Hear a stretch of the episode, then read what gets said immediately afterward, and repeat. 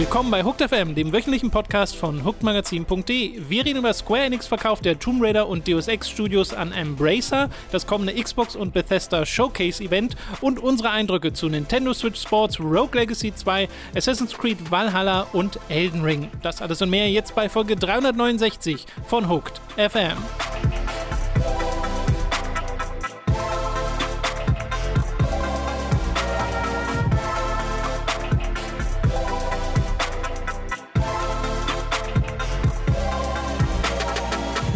Wir begrüßen euch bei einer neuen Folge Hooked FM. Ich bin Tom, neben mir sitzt der Robin. Hallihallo. Hallo Robin. Hallo, ich hoffe, du hattest ein schönes Wochenende. Ein sehr schönes Wochenende, ja. Und du? Ich auch, ich Schön. auch. Und ich habe mich sehr gefreut, als ich heute Morgen aufgewacht bin Mm. und das erste, was mir entgegenschwappte, ist direkt eine große Industrie-News, bei der ich sofort dachte, und du ja auch, ne, beschreibend der Discord-Nachricht, die du mir dann geschickt hast, Mhm. Ja. haben wir endlich mal Glück gehabt mit Endlich. dem Timing.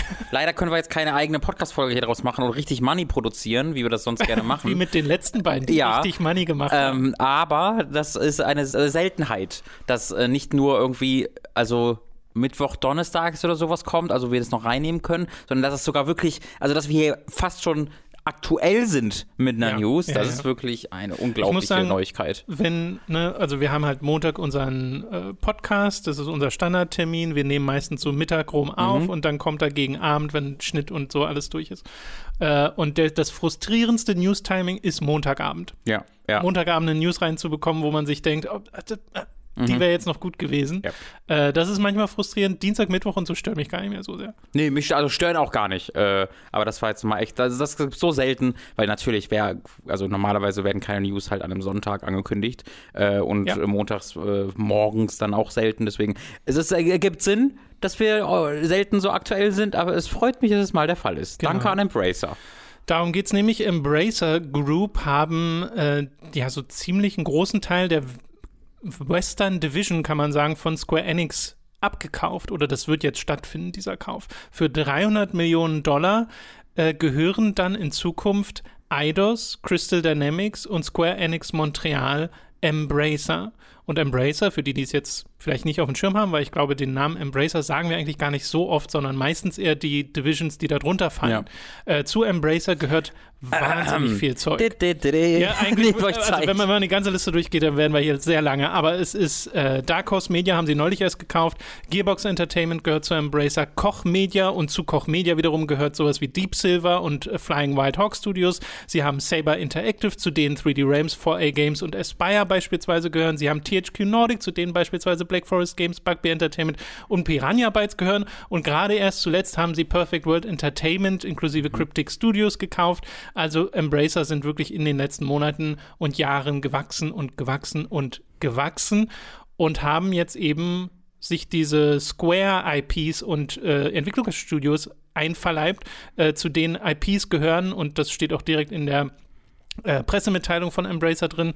Tomb Raider, Deus Ex, Thief, The Legacy of Kain und mehr. Aber das sind die vier, die sie wirklich erwähnen in ihrer Pressemitteilung. Ich finde es sehr interessant, dass Legacy of Kain genamedroppt wird. Das ist aber auch das Safe, also ja, da kommen wir gleich dazu. Äh, und wie gesagt, das kostet 300 Millionen Dollar, äh, dieser Kauf. Und das, da sind viele Leute überrascht von. Ein Schnapper. Äh, wenn ich äh, mir die Reaktion so anschaue und auch verständlich, weil zum Beispiel eine der letzten großen Akquisen, über die wir geredet Mhm. haben, war die von ähm, Bungie, die an PlayStation verkauft wurden, für 3,6 Milliarden Dollar. Mhm. Und davor natürlich das mit Xbox und Activision, das war nochmal deutlich Mhm. mehr Geld, aber äh, 300 Millionen Dollar erscheint da verhältnismäßig wenig. Auch im Vergleich der Akquisen, die halt ähm, die er halt Embracer selbst gemacht hat, die du gerade aufgeführt hast, da habe ich auch nochmal Ja. nachgeschaut. auch das von dir erwähnte Perfect World Entertainment haben 125 Millionen gekostet und Gearbox Ja. sind 1,3 Milliarden. Genau. Und ähm, Selbst Saber 525 Millionen. ja, damals. natürlich muss man auch die ähm, Arbeitskraft, die ist ja ein ganz zentraler Bestandteil hier, aber auch da sind 1100 Leute jetzt hier äh, bei diesen drei Studios von Eidos Montreal ähm, und äh, äh, Crystal Dynamics und Square Enix Montreal. Das sind 1100 Leute, die sie da kriegen. Ähm, alles hoch, also ich gehe sehr schwer davon aus, dass bei den Leuten talentierte Leute arbeiten, die das ver- vermutlich auch schon seit ein, zwei Jährchen machen. Ähm, das ist schon echt krass und das also das dann für 300 Millionen im Vergleich mit einem Gearbox für 1,3 Milliarden gemeinsam mit den IPs. Ich wäre ehrlich gesagt davon ausgegangen, dass allein die IPs mehr wert sind als das. Allein Deus Ex und Tomb Raider mehr wert sind als das und dazu kriegen sie ja noch zahlreiche IPs im Hintergrund, wo wir noch gar keinen genauen Überblick Gags. haben. Zum Beispiel. Wir wissen halt, dass Square Enix, ähm, da, da, dass Square Enix äh, Life is Strange behält, Outriders behält und Just Cause behält. Genau. Aber das erwähnen sie halt gesondert. Und die Marvel-Titel werden gar nicht erwähnt. Äh, genau, das heißt, da fragt man, also ich würde halt denken, wenn Square Enix die behalten würde, würden sie das gesondert erwähnen. Ähm, das ist alles das ist sehr, sehr ein faszinierender Teil davon und ähm, ist, glaube ich, dann besonders interessant die Frage, okay, warum macht Square Enix das? Was haben sie da vor? Ja, da, äh, da gibt es auch einige Informationen zu. Bei den Marvel-Titeln ist übrigens auch noch die Spekulation, die ich bereits gelesen habe, wo ich aber, wo, glaube ich, jetzt nichts dahinter stand, ähm, dass vielleicht der Deal noch nicht ganz durch ist mit Marvel, weil da ja, noch eine dritte Instanz mit äh, dranhängt. Ja. Und ich könnte mir vorstellen, dass das auch dazu gehört, weil ja die Entwicklungsstudios von den Spielen, mhm. nämlich Crystal Dynamics, die Avengers gemacht haben und ähm, Montreal. Montreal, die mhm. äh, genau Guardians of the Galaxy gemacht haben, die sind ja mit in dem Deal drin. Genau. Und in diesen drei Studios arbeiten übrigens äh, so circa 1100 MitarbeiterInnen,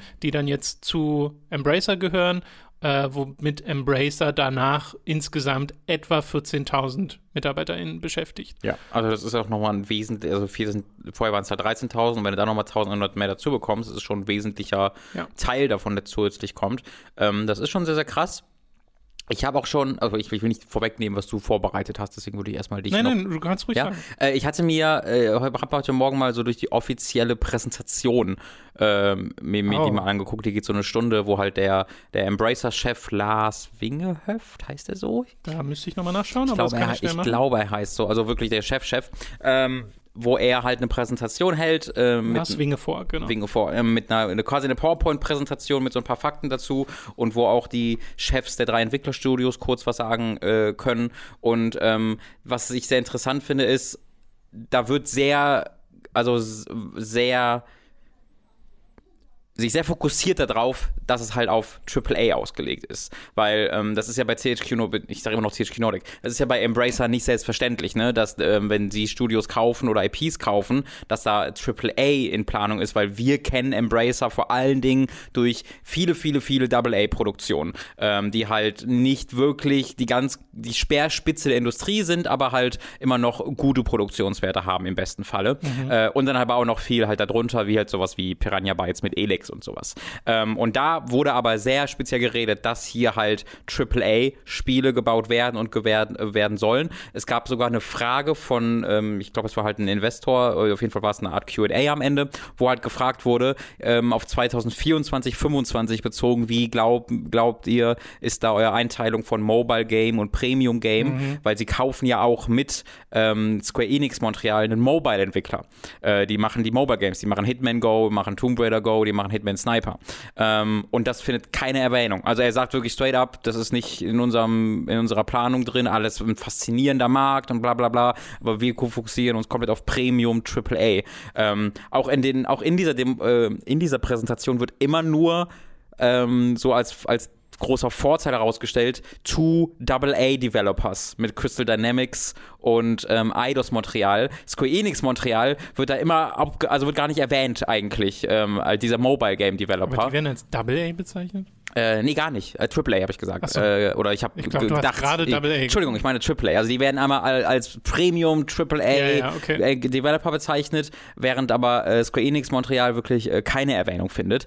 Ähm, und es wirkt auf mich so ein bisschen so allein aus der Präsentation heraus und dadurch, dass sie halt offensichtlich keine großen Pläne für Mobile Gaming haben, dass das vielleicht so ein bisschen so ein zwei, also ihr müsst das auch mitnehmen Deal war. Äh, wir wollen halt unsere gesamte westlichen Teil abschlagen bei Square Enix und wenn ihr Crystal Dynamics und ähm, Eidos Montreal wollt, dann müsst ihr auch Square Enix Montreal mitnehmen. Was äh, für mich jetzt sehr die Frage aufwirft, was sie halt dann damit machen. Also äh, machen sie dann daraus ein, ein AAA-Studio, machen sie ein Support-Studio daraus? Da bin ich sehr interessiert zu sehen, was sie damit vorhaben. Ja, es ist faszinierend und ich finde, der Preis sagt vielleicht auch was über den aktuellen Stand von Tomb Raider und Deus Ex und Co. aus, weil so, ne, du, du denkst halt an Franchises wie Tomb Raider. Tomb Raider ist, glaube ich, die größte Franchise, die hier mit Mhm. genannt wird, weil ja die Marvel-Franchises auch noch nicht dabei sind. Scheinbar. Ja. Vielleicht doch, weiß Ja. nicht. Äh, aber das letzte Tomb Raider-Spiel ist schon eine Weile her. Mhm. Und über das nächste wissen wir noch nicht viel. Sie sagen ja spezifisch auch in der Pressemitteilung, Crystal Dynamics arbeiten gerade an einem neuen Tomb Raider und ich schätze mal, daran wird sich auch nichts ändern. Mhm. Aber Tomb Raider ist halt nicht mehr das Riesending, das es früher war, rein von einer kulturellen Relevanz. Und bei Square Enix hat es eine Historie von äh, enttäuschender Performance. Zumindest laut Square Enix Perspektive, weil die Spiele haben sich millionenfach verkauft. Ja. Also bei Tomb Raider 1 war das zum Beispiel auch schon so, also dem ersten Reboot von Tomb Raider, ähm, dass sich das äh, mehrere Millionen Mal verkauft hat und trotzdem die Erwartungen nicht erfüllt hat von Square Enix. Und gerade erst zuletzt hatten wir was ähnliches mit Guardians of the Galaxy, das auch die initialen Erwartungen nicht erfüllt hat und dann im Nachhinein ein bisschen aufholen konnte. Aber das ist halt Da eines, ist, äh, das ist halt einer der Gründe, weshalb sie diese, das auch wahrscheinlich abspalten wollen, Mhm. weil sie enttäuscht sind von der Performance ihrer westlichen Titel, äh, während parallel sie sich auf die japanische äh, Sektion fokussieren wollen und da Erfolge feiern, zum Beispiel im MMO-Bereich mit Final Fantasy XIV.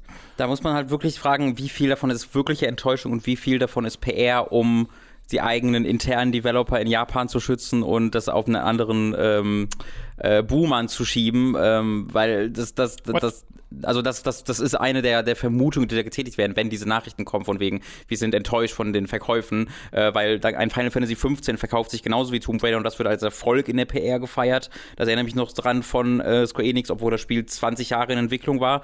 Ähm, und ein Tomb Raider äh, verkauft sich dann, also das, geht hier um die ersten Wochen, das waren irgendwie beides irgendwie 3,4 Millionen Mal war, glaube ich, Tomb Raider und Final Fantasy 15 war dann höher, aber ich glaube nicht wesentlich höher in der ersten Woche. Ähm, und da bin ich, da weiß ich halt nicht so ganz, was ich davon halten soll. Äh, du guckst gerade nochmal nach. Ja, also ich glaube, Tomb Raider hatte ja mal irgendwas, also dann Lifetime von acht noch was Millionen. Also ich weiß bei Shadow of the Tomb Raider, dass sich das mittlerweile 9 Millionen Mal verkauft hat, ja.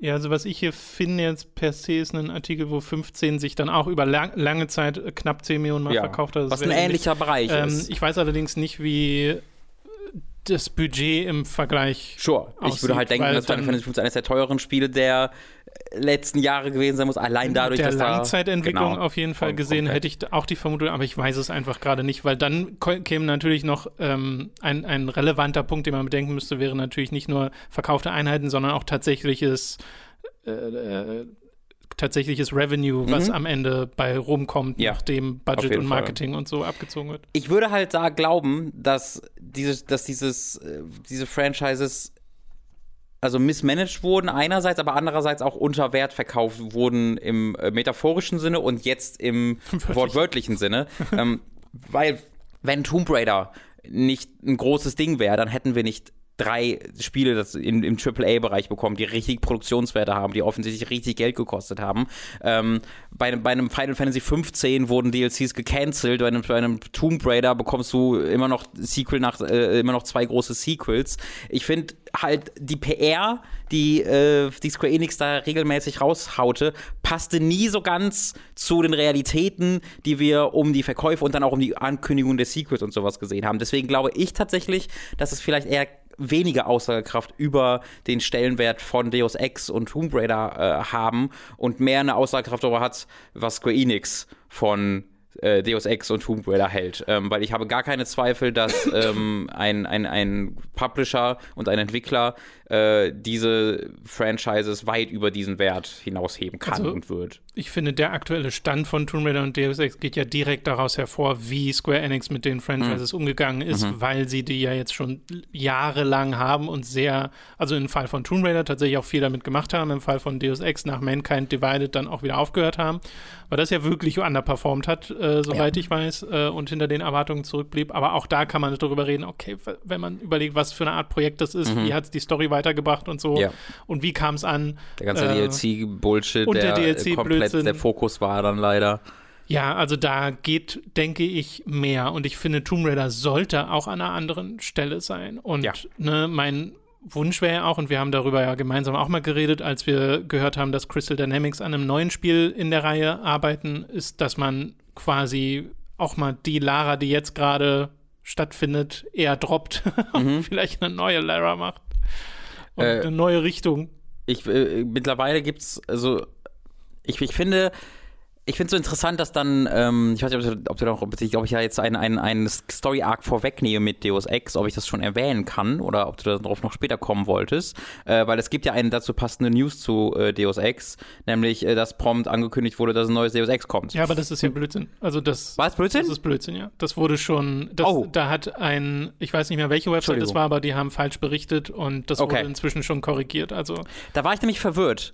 Weil da wollte ich gerade das, das, Dem nicht zu so. fragen, weil da wurde, da wurde auf diesen Call äh, verwiesen, den ich geguckt habe, Ja. und da wurde das nicht gemacht. Deswegen wollte ich jetzt darauf Eben. hinaus, wo die Ankündigung stattfand. Sehr gut. Dann haben wir das ja direkt geklärt. Ja, also das ging heute auch ein bisschen durch die News bei ähm, so Neibel zum Beispiel habe ich das auch gesehen, dass der das getweetet hat und Mhm. danach korrigiert hat, weil das wohl Blödsinn war. Also leider äh, ist da gerade kein neues Deus Ex dann direkt angekündigt worden, aber ich glaube, dass das mit Ja. einer der Pläne durchaus sein könnte, dass wir dann in Zukunft, also ja, auch Legacy of Kain wäre ja auch so ein Ding, wo Ja. wir schon ewig sagen, ey, das liegt brach, das ist so eine coole Franchise, du könntest so viel krassen Kram damit machen, der vielleicht nicht ein Multiplayer-Only-Spiel ist.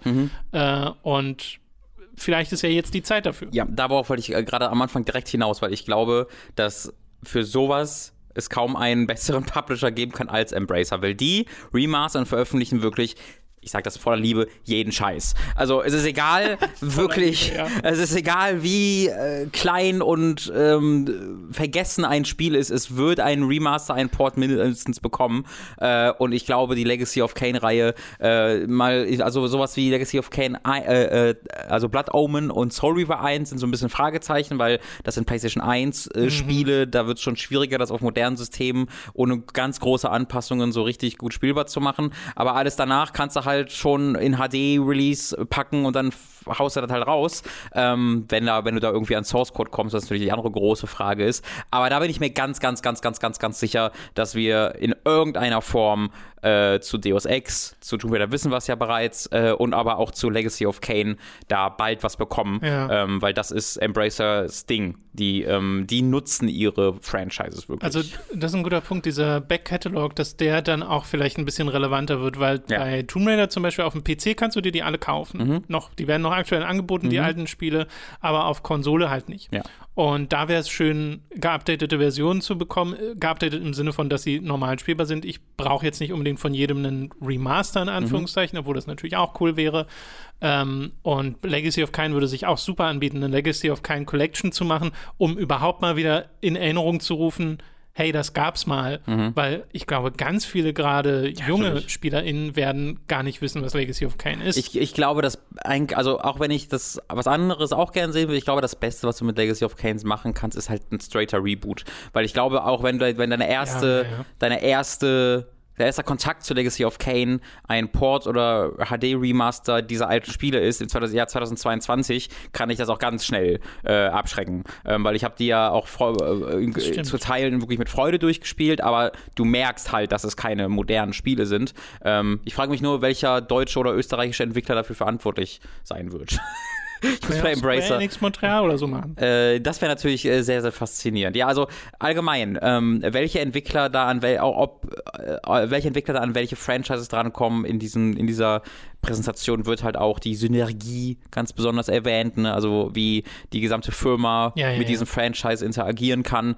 Ähm, das, ist, das wird alles sehr, sehr spannend. Ich glaube aber, es ist für uns als Spieler, ähm, wenn wir uns einfach nur angucken, was für Spiele wir bekommen, auf jeden Fall eine gute Sache, weil ähm, bei Square Enix waren diese Franchises wirklich auf Das- Halde. Genau, das Interesse war einfach nicht Ja. vorhanden und das hat man auch gemerkt in den Ja. letzten Jahren und da gab es ja nun mal auch, ähm, ne, sie, sie haben halt gesa selber gesagt, dass sie enttäuscht davon waren und äh, eine der Sachen, die sie jetzt ähm, tätigen wollen mit diesem 300 Millionen Dollar, äh, das weiß man auch schon, nämlich neue Investments in Blockchain, AI und Cloud. And Buzzwords. We will invest in Buzzwords. Es ist wirklich äh, Anfang furchtbar. des Jahres gab es diese, diese, diese Nachricht vom Präsident von Square Enix, Mhm. der halt auch darüber geredet hat, wie Blockchain und NFT und wie er daran glaubt und Mhm. der ganze Kram und die ganze Industrie war so, äh, Ich finde, es kann eine Firma gar nicht negativer zusammengefasst werden, als wir verkaufen Tomb Raider für Blockchain. ähm, also, das du meine Güte. Ein bisschen sad. Also wirklich, wir schmeißen für so 2,50 Euro Tomb Raider weg, um schnell die in Blockchain stecken zu können. Äh, ja, mal gucken. Und AI und Cloud. und AI und Cloud. Vielleicht meinen sie auch Cloud den Charakter. Wer weiß. Der kostet ganz schön Kohle, so gut wie der aussieht. Eine, eine, eine, ganz wilde Theorie und Spekulation. Vielleicht machen die das einfach nur, um sich verkaufsbereit zu machen. Für äh, dieser, dieser. Verkaufspreis ist das, was mir so diese äh, recht wilde Spekulation äh, irgendwie d- dann in den Kopf gebracht hat, weil ich mir dachte, okay, warum solltest du die für 300 Millionen verkaufen? Das, ist, das klingt für mich nach einer Verzweiflungsding, wenn du kein Geld hast. Das ist aber hier nicht der Fall. Warum solltest du das sonst so verkaufen, wenn nur, dass du es einfach loswerden musst? Warum musst du es vielleicht loswerden? Und dann ist ein Grund, der mir halt eingefallen ist, dass es einen interessierten Käufer gibt an Square Enix, die aber äh, Interesse nur an ja, dem japanischen Kern von Square Enix angemeldet haben und nicht den westlichen Studios. Ähm, und dass da halt gesagt wurde, okay, dann machen wir das jetzt für 300 Millionen, aber auch holen das Geld tausendfach wieder rein durch den Verkauf ähm, für mehr Geld von unserem Kernbusiness. Äh, das ist eine der Möglichkeiten, die mir da einfach mal so wild im Kopf rumgesponnen sind.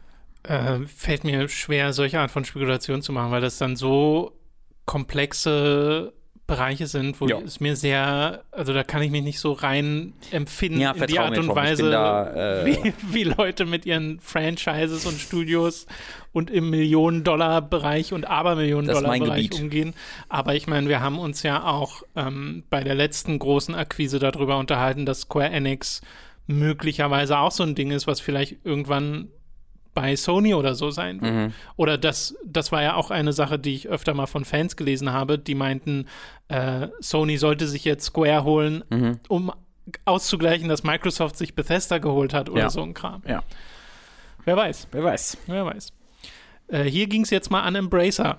Ja. Was jetzt auch nicht, ich wollte fast sagen zur Abwechslung, aber Embracer holt Nope. sich halt ständig Sachen. Aber zuletzt hatten wir halt Microsoft und Sony. Schon als die sich ähm, Asmodee, heißt glaube ich der französische Ja. Brettspielhersteller, den die Genau. für viel Geld gekauft haben, Smodi. Äh, da hatte ich nochmal äh, durchgelesen und äh, zu dem Zeitpunkt waren sie schon deutlich mehr wert als Ubisoft allein am Ja. Börsen im, im Marktwert. Äh, das wird jetzt natürlich nochmal äh, ordentlich in die Höhe gesprungen sein. Also Embracer ist eine, ist eine gigantische Firma, die wir einfach in, und im Alltag noch nicht so wahrnehmen als eine der großen Player, einfach weil diese ganzen Effekte dieser Käufe erst noch kommen müssen und weil halt nicht auf den Verpackungen Embracer draufsteht, Genau. sondern eine der 35 Ich wollte unterschiedlichen. gerade sagen, die haben halt ihre ganzen Subsidiaries. Äh, geht mal auf die Wikipedia-Seite von Embracer. Da gibt es einen Abschnitt, der heißt Subsidiaries. Und da steht dann aufgelistet, welche, ähm, welche Unterfirmen das gibt. Und diese Unterfirmen haben ja dann nochmal Unterfirmen. Genau. Und äh, das ist wild. Ist eine tolle Tabelle. Embracer, das Nestlé der Videospielfirmen. Ah, ja. ich hoffe, dass sie jetzt noch kein Trinkwasser irgendwo klauen oder so. Wer weiß. Äh, wir machen weiter mit einer Ankündigung für, ja, ich will immer noch E3 sagen, Robin. Wie nennen wir die Zeit in der Mitte des Jahres, wenn wir sie nicht mehr E3 nennen, in der alle Spiele angekündigt werden? Summer Games Fest Hooked Stream Woche. Die Hooked Stream Woche. für die Hooked Stream Woche. Jedenfalls haben Xbox das Xbox und Bethesda Show Games Showcase angekündigt für den 12. Juni 19 Uhr. Das ist fast exakt der gleiche Tag wie letztes Jahr. Letztes Jahr war es der 13. Juni, äh, war auch ein Sonntag, war glaube ich auch 19 Uhr. Und äh, da wurden so Spiele angekündigt im letzten Jahr wie Starfield. Also angekündigt, sie wurden gezeigt, äh, nicht alles dort war neu ankündigt. Äh, Starfield wurde gezeigt, A Plague Tale Requiem wurde gezeigt, The Outer Worlds 2 oder Redfall. Nur um mal ein paar Spiele zu nennen, die es noch nicht Da war es auch schon Microsoft Bethesda, oder? Nee, Bist du dir sicher? Ich dachte, das wäre direkt davor angekündigt worden. das kann auch Ich sein. dachte, ich hätte gedacht, das wäre die Doch, erste da ist ja Starfield Bethesda. auch schon mit drin gewesen. Ich glaube, ich bin mir Ja, auch nicht ja, ja, ja. hundertprozentig Doch, sicher. dann war das da ja? auch schon Bethesda.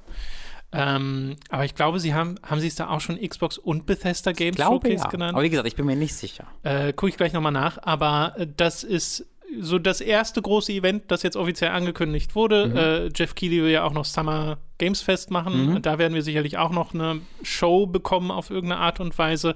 Und äh, ich weiß gar nicht, wie offiziell das ist, aber Jeff Keighley macht das so, dass er das dass er auch diese Events, die vielleicht gar nichts mit dem Summer Game Fest zu tun haben, einfach unter diesem Schirm Mhm. Ja. Nennt. Ja, ja. Darf er das? Naja, ich glaube, das alles ein- das ist nicht, also nichts davon ist ja irgendwie eine große Marke oder so. Xbox sagt einfach, ja, wir machen unser Ding. Ähm, und dann frage ich mich, ist Summer Game Fest eine Marke oder sagt er das einfach? Deswegen ist vielleicht ist davon nicht so wirklich geschützt und äh, er behauptet einfach Dinge. Und da wir alle ihm auf Twitter folgen, sagen wir das dann einfach alle auch. Das ist perfide. Ja, das, mein, das meine ich halt. Ja. Das ist so, ich glaube übrigens, letztes Jahr hieß es wirklich einfach nur Xbox Okay. Games Showcase. Ja, vielleicht war es dann aber auch wirklich letztes Jahr noch gar nicht. Vielleicht war der dir auch noch nicht durch. Was war das mit Xbox? Das beschäftigt mich gerade, Robin. Das Mhm. möchte ich mal kurz rausfinden. Mhm. Ähm, genau, auch auf YouTube heißt die Show, oh, ups, das habe ich sie direkt mal gestartet, äh, Xbox Games Showcase, aber da sind Bethesda schon mit drin, also Bethesda Okay. waren da schon dabei, Ja. okay. Ja, äh, was ist Zeit, ist die Frage, die mir da wieder einfällt, weil ich Hm. absolut gar nicht einordnen kann, gerade wann dieser Bethesda-Deal stattfand. Ja. Weil es fühlt sich an wie vor Voriges drei. Monaten. Mhm. Äh, genau, also das ist das Erste, was angekündigt wurde. Wir werden das auch wieder streamen, garantiert. Äh, Im besten Fall auch zusammen hier im Studio, äh, wenn alles glatt läuft. Und äh, dieses Mal dann aber leider ohne deinen Dad. Äh, genau, weil äh, wenn, der wird dann wahrscheinlich nicht in Berlin sein, zufällig. Ja. Also vielleicht kriegen wir ihn noch überredet, wer weiß, aber äh, wir, wir versuchen es. Dann gibt es noch eine Sache, die in der letzten Woche stattfand, die Das war übrigens im März, Tom. äh, ist ein bisschen absurd. März, Das März 21, dass Bethesda Die gekauft Bethesda-Sache? wurde von Okay. Microsoft. Einfach über ein Jahr her Mhm. inzwischen. Äh, Yuji Naka, Robin, ist der, äh, einer der Mitentwickler von Sonic, der zuletzt an Balan Wonderworld arbeitete. Der hat zuletzt an Shot Shot, 2048 das stimmt. gearbeitet. Hast du sogar drüber Bitte. geredet. Das hat er alleine gemacht. ähm, der hat jetzt einen Twitter-Thread gepostet, äh, der, in dem er sagt, dass er sechs Monate vor der Fertigstellung von Balan Wonderworld, ähm, dass ihm die Rolle des Directors entzogen wurde. Dass er über den Zustand des Spiels Bescheid wusste, dass er sehr frustriert ist mit Square Enix und dem äh, Entwicklerteam Artzest, äh, so heißen die, die Balan Wonderworld zusammengebastelt haben äh, dass es so released wurde und äh, dass die Entlassung wohl stand, stattfand äh, auf Geheiß des Produzenten, des Head of Marketing, des Head of Sound, des Managing Directors und der Human Resources Abteilung. Hm, interesting. äh, und als Gründe nennt er einmal so ein, eine Meinungsverschiedenheit über eine irgendwie ein Arrangement von einer Version des Soundtracks, von einem Track des Soundtracks, der released wurde, statt des Originaltracks äh, von so einem YouTuber, was er wohl nicht mochte. Und da gab es dann irgendwie Kommentare zu. Ähm, und halt generell seine Kommentare Asest gegenüber und deren Arbeit äh, am Spiel. Aber es ist relativ vage. So. Und äh, man merkt aber sehr in diesem Twitter-Thread, dass er sehr frustriert ist. Und was, also das, was ich jetzt dazu gelesen habe, war vor allem den Thread auf Reset Era, wo halt ein paar Leute auch Sachen gepostet haben, die ich persönlich nicht wusste Okay. über äh, Yuji Nakas Vergangenheit und Aussagen von Yuji Naka äh, in Bezug auf andere Spiele Okay. und ähm, Geschichten, die es gab. Hat einer zum Beispiel eine Story gepostet, wo ein Entwickler des Spiels Geistforce, was so ein Star Fox-like äh, war, Mhm. äh, geschrieben hat, wie Yuji Naka zu ihm äh, zu, das Studio besucht hat und halt auf Japanisch sich da unterhalten hat mit seinen Kollegen und dachte, dass die ganzen Leute von Geistforce das nicht verstehen, weil es ist ja Japanisch, aber da konnten halt einige Leute Japanisch und dann Kommentare darüber gemacht hat, welche Tags sie hiervon für ihre eigenen Spiele benutzen und dass alle Leute nach der Fertigstellung entlassen werden, bis auf die Ingenieure, die sie sich in ihr Spiel mit reinholen äh, und solche Sachen. Also ein bisschen, wo, wo du so denkst, oh, das ist vielleicht nicht so höflich. äh, und auch viel der Vergangenheit von äh, der Entwicklungsgeschichte von Sonic, die mir auch nicht so bewusst war, mit Hirokazu äh, Yas Yasuhara, der einer der großen Mitentwickler von und Designer vom Original Sonic war und der wohl von Yuji Naka teilweise sehr aus dem Rampenlicht rausgedrängt wurde, während Yuji Naka immer sehr sagt, er, er war die ganze Zeit dabei bei der Entwicklung von Sonic und so. Und das sehr an sich reißt, scheinbar. Äh, weswegen man vielleicht die Sachen, die Yuji Naka hier schreibt, so ein bisschen, ein bisschen äh, kritischer sich anschauen sollte. Ich finde diesen Tweet, das ist der geilste Tweet.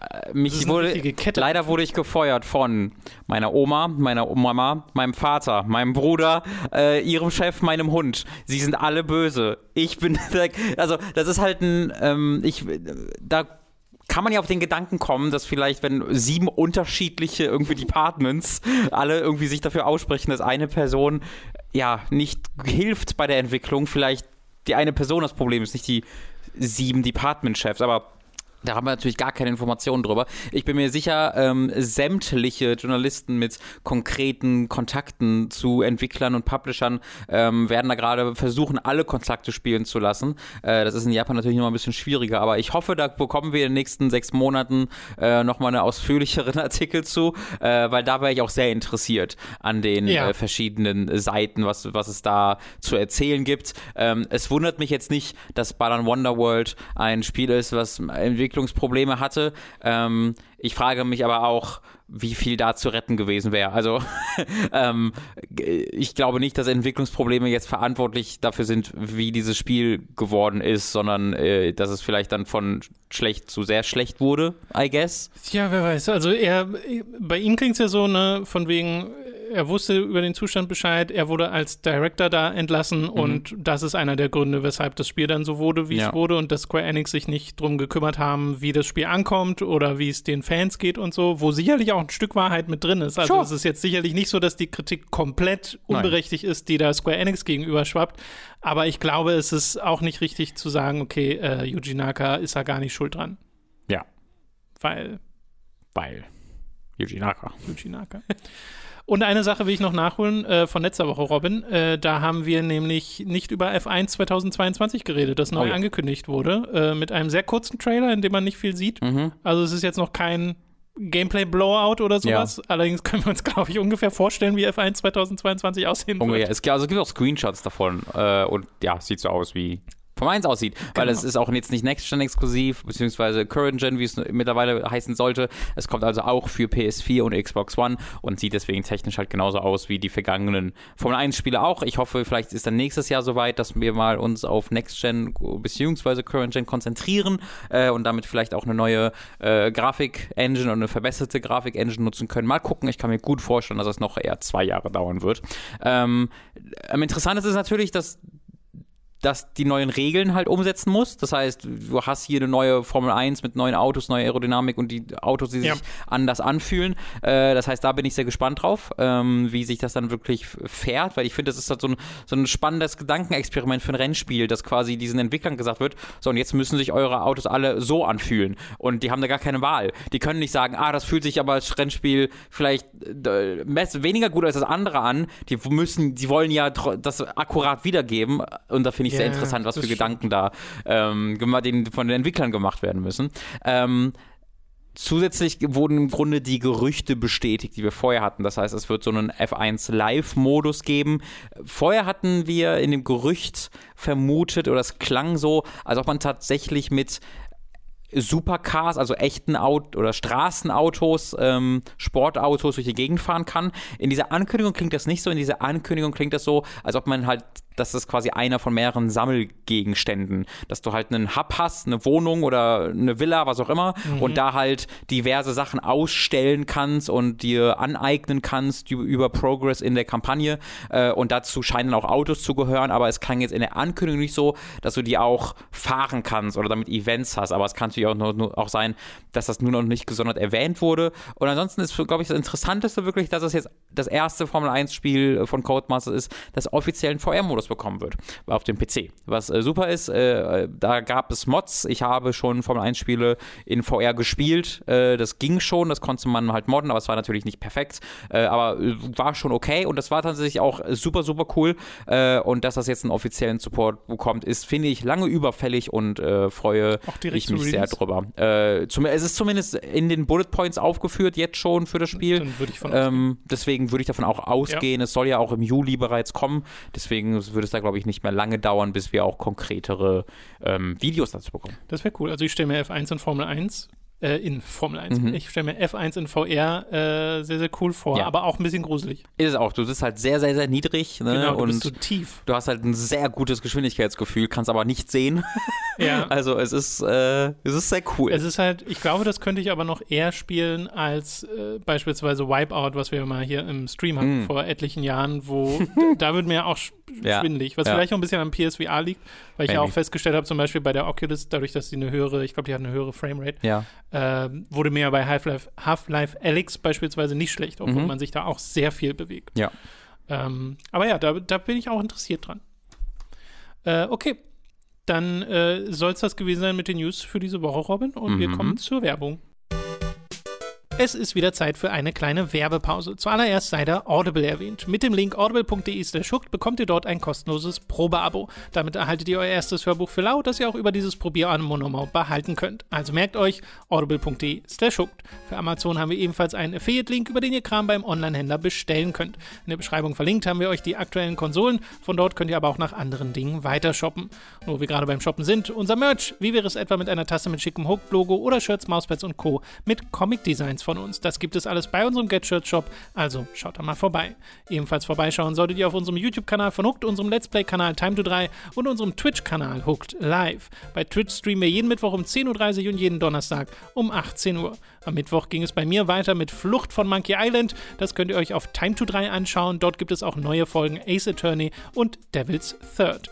Am Donnerstag gab es einen sehr chaotischen und erotischen Stream mit Mats, in dem wir Nintendo Switch Sports und sogar eine kleine Runde Wii Sports gespielt haben. Die Aufzeichnung findet ihr auf unserem Hooked YouTube-Channel und natürlich auch auf Twitch. All das wird erst durch eure Unterstützung auf patreon.com steady.de möglich. Wir freuen uns auf euren Support. Alle relevanten Links findet ihr in der Beschreibung. Das war's mit der Werbung. Wir kommen zu den Spielen, die wir in der letzten Woche gespielt haben und ich würde direkt mal anfangen äh, mit etwas Sportlichem, das wir auch im letzten Stream hatten, nämlich Nintendo Switch Sports, der quasi Nachfolger zu Wii Sports und Wii Sports Resort und wie mir in den Kommentaren auch noch gesagt wurde, Wii Sports Club. Mhm. Äh, Habe ich dann auch erst gesehen. dass ich tatsächlich, weil ich habe mir vor ein paar Monaten ja erstmal Wii Sports Resort äh, Mhm. tatsächlich geholt, weil ich das damals nicht gespielt habe, um das so ein bisschen nachzuholen und fand das tatsächlich auch ziemlich cool. Und habe da auch mal nach Wii Sports Club geguckt und das ist so ein ganz komischer Release, den ihr sicherlich nicht mehr wirklich im Kopf habt, weil das war auf der Wii U, waren erst, erst war es ein Download-Titel, den ihr kostenlos runterladen konntest und konntest aber nichts machen, weil du dir die einzelnen Sportarten separat kaufen musstest. Mhm. Für 10 Euro oder sowas. Und dann hattest du halt die Sportarten, die du auch schon in Wii Sports hattest, nur halt in HD. Ja. Und später haben sie das nochmal als Packung verkauft und die ist jetzt wiederum relativ, also nicht ganz so günstig, wie man glaubt, dass sie ist, wenn man sie sich gebraucht Also ist mir jetzt alles andere wirklich so ein Port ein gewesen, HD ne? HD-Remaster, Es ist so ein so bisschen von, vom Original Wii Sports, aber nicht wirklich ein Sequel Ja. in dem Sinne. Nintendo Switch Sports ist jetzt auch eher schon wieder was anderes, weil es jetzt noch am ehesten sich anfühlt wie Wii, wie Wii Sports, in dem Sinne, dass es voneinander losgelöste Sportarten sind, die du hier spielen kannst, mit einer ja, sehr seichten Progression, die passiert, aber du spielst es eher für den Spielspaß an sich. Mhm. Äh, es ist alles Motion Control basiert äh, und auch ohne Alternative. Also du kannst es jetzt nicht, kannst jetzt nicht sagen, okay, ich möchte mit Buttons spielen oder so. Nein, du musst Motion Controls benutzen. Und ähm, es ist ein bisschen bare bones in der Art und Weise, wie, wie viel hier drin steckt rein vom Inhalt. Weil du hast sechs Sportarten. Du hast Fußball, Volleyball, Chanbara, was so ein Schwertkampf ist. Äh, du hast Bowling, du hast äh, Tennis und du hast Badminton. Mhm. Und das sind die Sportarten. Und äh, noch in diesem Jahr soll Golf folgen. Das haben sie bereits im Ankündigungstrailer gesagt. Das soll dann noch hinzugefügt werden. Und es funktioniert so, dass wenn du die Spiele einfach nur lokal spielst, hast du eigentlich gar keine Progression.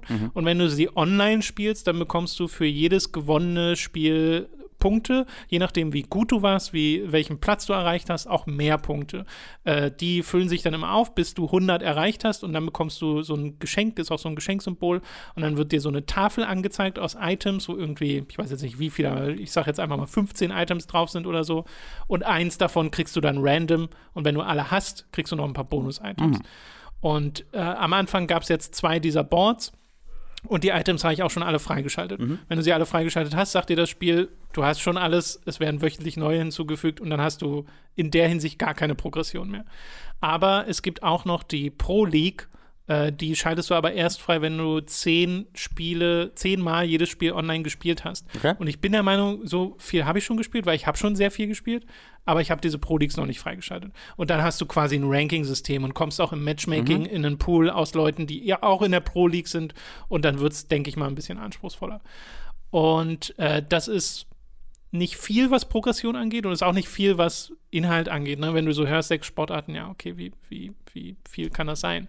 Aber äh, bei mir hat das so ziemlich genau diesen Spaß hervorgerufen, den auch Wii Sports schon hervorgerufen hat. Sowohl als wir das hier im Stream gespielt haben, aber auch als ich es privat dann weitergespielt habe. Da habe ich ganz viel mit meiner Freundin einfach zu zweit online gespielt. Also du kannst dich dann zu zweit mhm. anmelden bei der Switch und kannst dann sagen online, entweder ich suche mir eine bestimmte Sportart aus, für die ich mich anmelden möchte und dann sucht er dir ähm, ein paar Leute, die mit dir mitspielen, oder du gehst auf Zufall und dann ist es halt ne, random, äh, wer wann dran ist. Und es gibt ja Sportarten wie Badminton, da spielt man eins gegen eins. Mhm.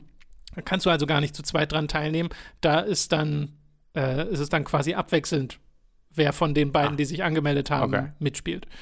Äh, aber sie werden trotzdem noch gewählt und dann mhm. guckt halt der andere mal zu. Aber dadurch, dass die Sportarten alle relativ fix gehen, bis auf das K.O.-Bowling, ähm, ist das nicht so schlimm. Mhm. Also habe ich es zumindest nicht als schlimm empfunden. Und äh, die Sportarten machen mir tatsächlich alle Spaß. Also ich finde, die sind alle sehr gut umgesetzt.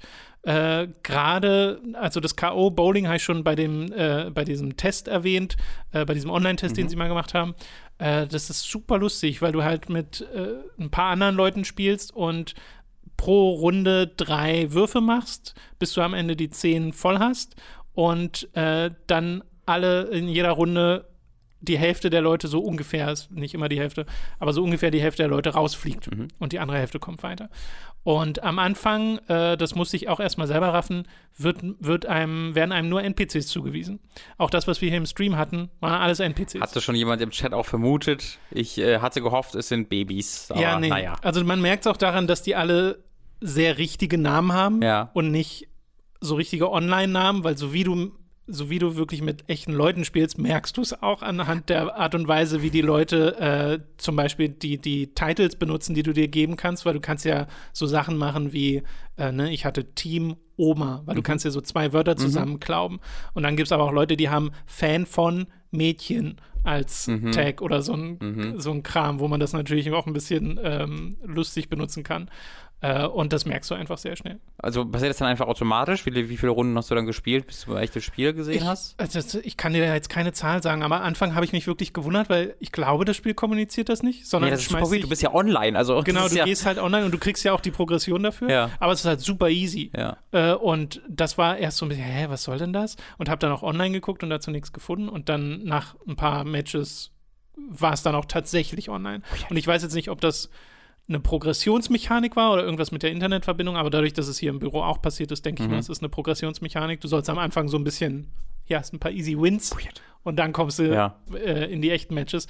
Weil wenn du dann in den echten Matches bist, gerade beim Bowling, du machst besser mindestens Spares in den ersten drei Würfen, weil oh sonst boy. fliegst du raus. Oh boy. Du fliegst einfach raus, weil die Leute machen Strikes und Spares wie sonst nichts, äh, wenn du Pech hast. Ist Bowling ein bisschen einfacher als vorher oder hatte ich das in unserem Stream, hatte ich so ein bisschen den Eindruck, dass es ähm, dass ich beim Bowling in der Switch-Version immer sehr straight dahin geworfen habe, wo ich äh, quasi den Pfeil hingezeigt habe, während bei der Wii-Version ich immer darauf achten musste, dass ich nicht zu weit meine Hand drehe, mhm. äh, um halt den Ball anzudrehen. Ist das, hab das nur ich also, so erlebt? Äh, ich einfacher weiß ich jetzt nicht. Ich finde, es ist präziser als das Wii okay. Bowling, weil ich auch schon, also eine Sache, da habe ich mich super gefreut, da hatte ich einen Split, den ich dann auch abgeräumt habe, mhm. weil ich wirklich einen Twist in meinen, äh, mhm. in meinen Wurf gebracht habe, der dann dazu führte, dass der, dass die Kugel wirklich so nach rechts gegangen ist und dann nochmal ein bisschen nach links mhm. gecurved ist, damit der Pin den ja. äh, anderen auf der anderen Seite mitbringt.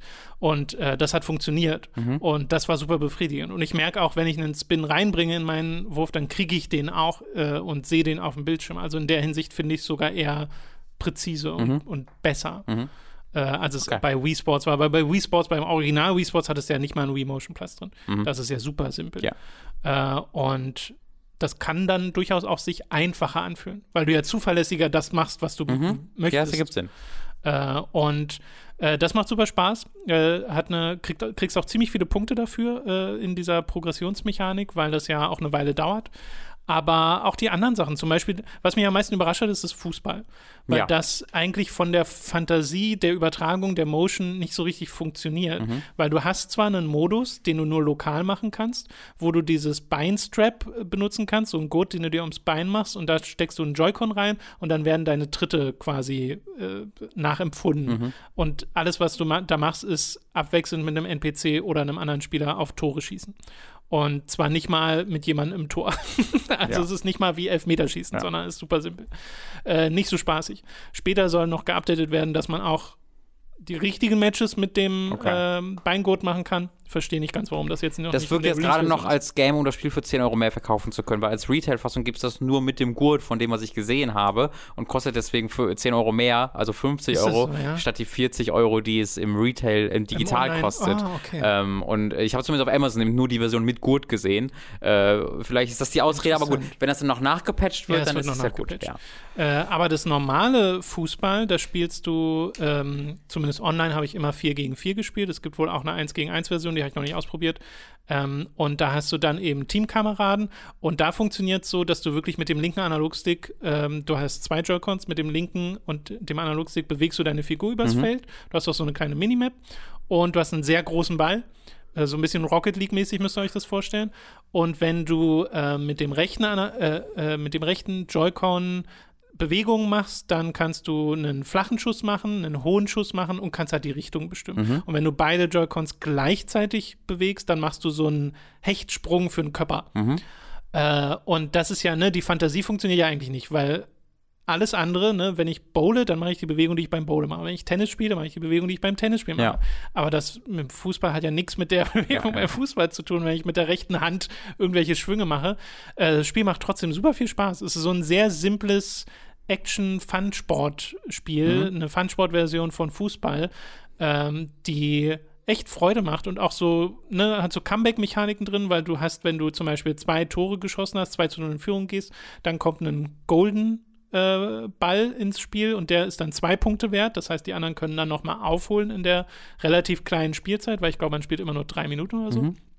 Und gerade wenn du da ein Team hast, das auch nicht einfach nur den Ball immer irgendwo hinballert, äh, sondern ein bisschen Teamwork äh, mitmacht, dann ist das halt richtig lustig. Wenn du sagst, okay, ich bleib hier in der Defensive. Also spielst du einen einzelnen Spieler vorne, und du genau, spielst, du spielst mit einen wie vielen anderen Leuten? Ähm, vier gegen vier ist es, also mit Ah, drei okay. anderen in deinem Okay. Team. Und äh, das ist richtig lustig. Da musste ich dann eben auch an Rocket League denken, weil das bei mir einen ähnlichen Spielspaß ausgelöst hat. Also ich verstehe so richtig, du bewegst dann auch dein Spiel wirklich mit dem Analogstick. Genau. Ja. Das ist krass, weil das ist ja ein bisschen das, was ich beim Tennisspiel vermisst habe, ähm, äh, wo ja beim Badminton ich das sehen kann, weil die Felder sind auch so klein, dass du ja nur deine Schlaganimationen Genau. quasi durchführst. Beim Tennis ist es dann aber auch so, dass er automatisch rennt und du halt nur schlägst. Und da hätte ich mir so ein bisschen gewünscht, dass ich ein bisschen die Bewegung Bisschen mehr Kontrolle. ein bisschen mehr Kontrolle über die Bewegung habe, dass Mhm. So ein bisschen der entscheidende Fakt Unterschied zwischen Badminton und Tennis gewesen wäre. Ähm, es freut mich zu hören, dass das dann zumindest beim, beim Fußball Ja. umgesetzt wurde. Weil ich glaube, der hätte es auch sehr einfach sagen können, jeder bewegt sich automatisch und du musst, darfst nur schießen. Das wäre auch gegangen, Genau. aber das finde ich cooler. dann wäre es wahrscheinlich auch weniger spannend geworden. Und Ja. hier ist das Feld auch zu groß, als Genau. dass du das so machen könntest. Beim Tennis ist es halt so, du spielst ja im Tennis immer in äh, Doubles. Mhm. Also du bist immer zwei gegen zwei. Du kannst Tennis nicht eins gegen eins spielen.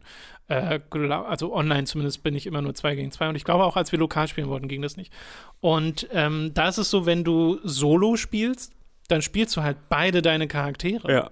Und das fühlt sich, finde ich, nicht so gut an, beide zu spielen, Mhm. sowohl den, der vorne am Netz steht, als auch den, der hinten am Netz spielt. Wenn du aber wirklich zwei gegen zwei bist und dich aufteilen kannst äh, und auch ein bisschen kommunizieren kannst äh, mit dem anderen, was ja nur geht, wenn du im gleichen Raum bist, weil sonst müsstest du die App und ach, das mach, würde ja eh niemand, niemand. machen. Und äh, gerade im kompetitiven Matches hast du, glaube ich, gar keine Möglichkeit, mit den anderen zu kommunizieren.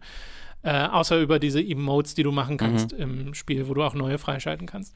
Und ähm, das macht- Schade, macht- schade, schade, schade. Wenn Das da noch so eine League. Voiceline kommen würde, das wäre super. ähm, das macht auch Spaß, aber Badminton zum Beispiel, wo ich mich am Anfang gefragt habe, ja, okay, was soll denn dann Badminton noch hier? Macht aber mehr Spaß, Ja, weil es so solo ist, äh, äh, einer gegen einen ähm, und weil dieses, ne, was du gerade meintest, es ist halt ein kleineres Feld. Es Es- ist genauer übertragbar auf die Bewegungen. die du Genau, es ist genau ich. übertragbar und es funktioniert auch ganz gut, wenn der Ball am höchsten Punkt ist und du Ja. ballerst, dann machst du auch den stärksten Schlag, wenn du es richtig timest und du kannst die Richtung bestimmen und du kannst noch, wenn du eine zusätzliche Taste gedrückt hältst, so ein den abbremsen quasi den Ball und ihn näher ins Netz schlagen, Mhm. kannst dadurch den Gegner so ein bisschen hin und her scheuchen äh, und das funktioniert richtig gut und macht richtig Spaß und da wird es auch kompetitiv. Und Chanbara zum Beispiel sind ja diese Schwertkämpfer, wo du, Schwertkämpfer, wo du blocken kannst und angreifen kannst. Und äh, da, das finde ich, funktioniert lokal besser als online. Mhm. Weil du ja so wirklich du reagierst ja extrem auf die Richtung, in die Ja. zum Beispiel gerade geblockt wird. Und da habe ich das Gefühl, dass dann schon Online-Verzögerung eine Rolle spielt. Weil ich halt einen vertikalen Schlag mache in dem Moment, wo der andere gerade vertikal, also Mhm. falsch blockt und denke, okay, der müsste jetzt durchgehen. Aber ich werde abgeblockt, weil er in dem Moment schon wieder gewechselt Ja. hat. Ja. Und das fühlt sich dann nicht so gut an. Also das ist das, bei dem ich bisher am wenigsten Spaß Mhm. dran hatte, zumindest online. Da war ich aber bei, da war ich lokal am positivsten von überrascht. Lokal finde weil auch toll. Ich komplett mit einer mit einem Boxing-Äquivalent gerechnet habe. Wo man von fuchtelt. Mhm. Wie, genau, was ja komplettes, wahnsinniges Gefuchtel war. Und das hat hier gar nicht geklappt. Also ich habe dieses Gefuchtel halt ausprobiert und Mats hat mich äh, komplett zerstört, Ja. indem er halt konzentrierter und vorsichtiger und ähm, ja, so gespielt hat, wie das Spiel ihm das auch vorgibt. Ähm, es ist ein bisschen schade, dass es kein Fuchtel-Äquivalent so mit Boxing gibt, ehrlich gesagt. Ähm, ich weiß, dass das äh, in meiner Erinnerung vor äh, 15 Jahren oder wann auch immer wie Sport nochmal rauskam, äh, einer der größten Späße für so Familienabende war, äh, wenn alle boxen. einfach wirklich wild am Rumwedeln waren und dann einfach einer halt zufällig quasi gewonnen hat. Ähm, aber äh, da war ich halt positiv überrascht von, weil das halt, ich habe nicht damit gerechnet, dass es tatsächlich sowas wie Taktik äh, da gibt. Ich kann mir auch vorstellen, dass sowas wie Boxen noch nachkommt, wenn sie jetzt auch Golf nachpatchen Ja. und so, dass das so eine Plattform Es ist so schwierig vorherzusagen bei Nintendo, ob sie das für Absolut. 20 Jahre äh, ähm, supporten oder einfach aus ohne Grund fallen lassen wie Gar eine heiße Kartoffel. Äh, Volleyball hat mich auch überrascht, das macht auch richtig Spaß. Mhm. Äh, auch da bist du ja auch zwei gegen zwei und machst wirklich so, wenn du hinten stehst, ich weiß jetzt gar nicht, wie man die Moves nennt, wenn du mit beiden Armen nach unten Bagger? so Ist das, Bagger, genau, ja, Bagger. Mhm. Ähm, und dann einen Schmetterball vorbereitest für den äh, deinen Partner und das äh, funktioniert tatsächlich ziemlich cool. Mhm. Ist halt sehr viel, äh, wirkt ein bisschen rigider als die Ja. anderen Sportarten, weil du immer eine sehr feste Rolle gerade einnimmst und dann kommt es eher aufs Timing an als auf alles andere. Aber äh, da hatte ich auch schon sehr intensive Matches online mit. Und natürlich ist es auch super lustig, ne? Wir sind ja die ganze Zeit zu zweit äh, vom Bildschirm Mhm. und kommunizieren miteinander. Und da finde ich, ist das Highlight dieses Spiels drin, weil ich habe es dann auch mal solo ein bisschen gespielt. Äh, das macht auch Spaß, aber das verliert natürlich ein bisschen Ja. schneller den, Ja. den Reiz. Und insgesamt äh, bin ich super angetan von dem Spiel. Ich hatte hier richtig, richtig, richtig viel Spaß mit am Wochenende. Es ist aber trotzdem ein Spiel, bei dem ich gerne an manchen Stellen zum Beispiel eine andere Progression hätte. Diese ähm, random Items und dann, wenn du alle hast, dann ist Schluss. Ist doch ein bisschen, also verstehe ich nicht so ganz. Ich hätte lieber eine Ressource, die ich mir erspiele und dann kann ich mir einfach aussuchen, was ich Ja. mir holen äh, äh, will, weil die Hälfte oder mehr als die Hälfte der Items, die ich mir da holen kann, sind ja auch einfach sehr unspannend. Und auch die Individualisierung, die du ganz am Anfang, die dir zur Auswahl steht für deinen Charakter, weil sie benutzen ja, du kannst einen Mii benutzen, aber du benutzt eben, äh, kannst auch dir den komplett selber zusammenstellen, hier in so einem neuen Stil, mit dem ich mich inzwischen sehr angefreundet habe. Äh, da steht dir nicht viel zur Auswahl. Selbst wenn du alles freigeschaltet hast, ist das noch relativ wenig, was dir hier an Individualisierung zur Auswahl steht. Und das ist ein bisschen schade, gerade wenn du dann siehst, wenn du online Mies begegnest, weil den Mii kannst du ja super wild werden lassen. Da machen ja Leute Aliens teilweise mit. Ja. Äh, und äh, diese, diese Ausdrucksfreiheit steckt in dem eigenen Charaktereditor in dem Spiel noch nicht drin. Ja. Und wenn du zum Beispiel ein großer Fan warst von Wii Sports Resort, ist das ja halt was ganz anderes. Es ist deutlich weniger Inhalt. Du hast, du hast zwar einen, eine recht hübsche Karte, bei der du dieses Sportgebiet siehst, in dem du bist, aber du kannst ja nicht frei rumlaufen. Ich hätte zum Beispiel super gerne einfach so einen Jogging-Modus wie in Wii Fit oder so, wo du einfach so eine verschiedene Pfade dieses Ja. Campus abläufst oder sowas und äh, ein bisschen was entdeckst, weil in den Ladebildschirmen zum Beispiel erzählen sie dir teilweise irgendwie Lore zu den einzelnen Sportarealen, die es da gibt und es wirkt sehr fehl am Lore. Platz. Ja, ich, ich erinnere mich an sowas wie halt Nintendo Land und das hatte so viel Leben in allem, was es gibt. Das war Ja, jetzt, das wirkt da war ich jetzt nicht lebendiger.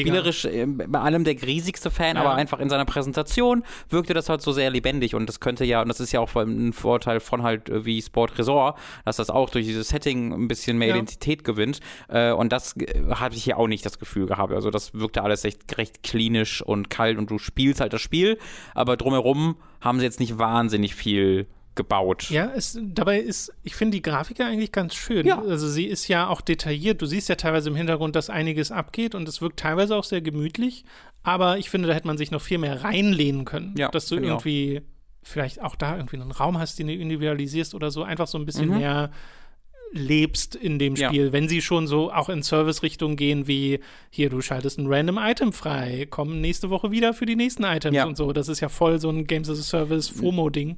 Voll. Und das Nintendo hätte einfach, glaube ich, für ein halbes Jahr das Animal Crossing Team über das Spiel drüber gucken lassen sollen. genau. Lass sie einfach mal ein halbes Jahr ein paar Progressionssysteme da reinbauen und ein paar, ich erkunde die, Ja. das, äh, die Weltsysteme und dann könnt ihr die Spiele veröffentlichen. Dann könnt ihr auch Vollpreis dafür verlangen.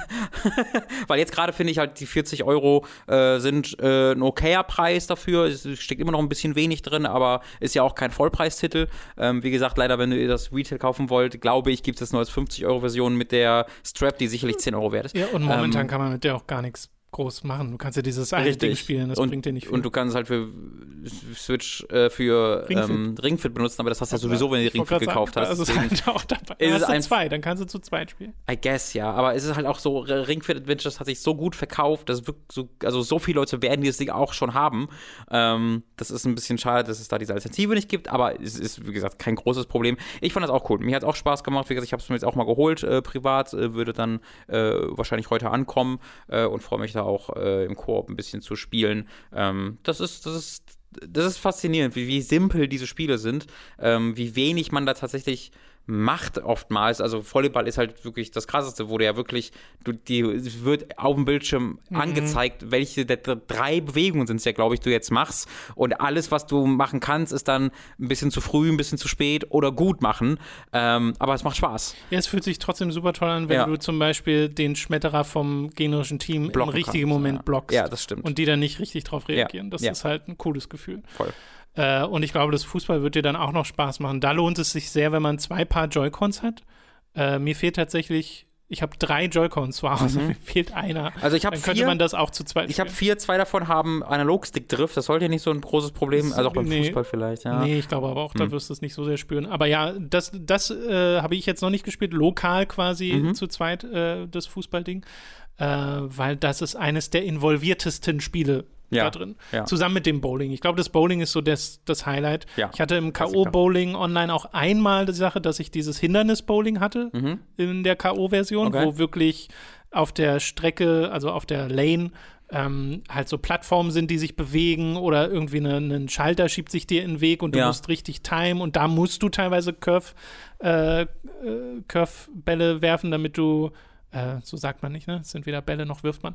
Aber äh, Doch, man wirft doch Bowling. Was macht man ist das sonst? ein Wurf? Ja, doch, eigentlich ja, schon. Würde ich schon. Ähm, und da musst du wirklich curven, damit du richtig, damit du einen Strike bekommst oder sowas, sonst Ja. geht das gar nicht.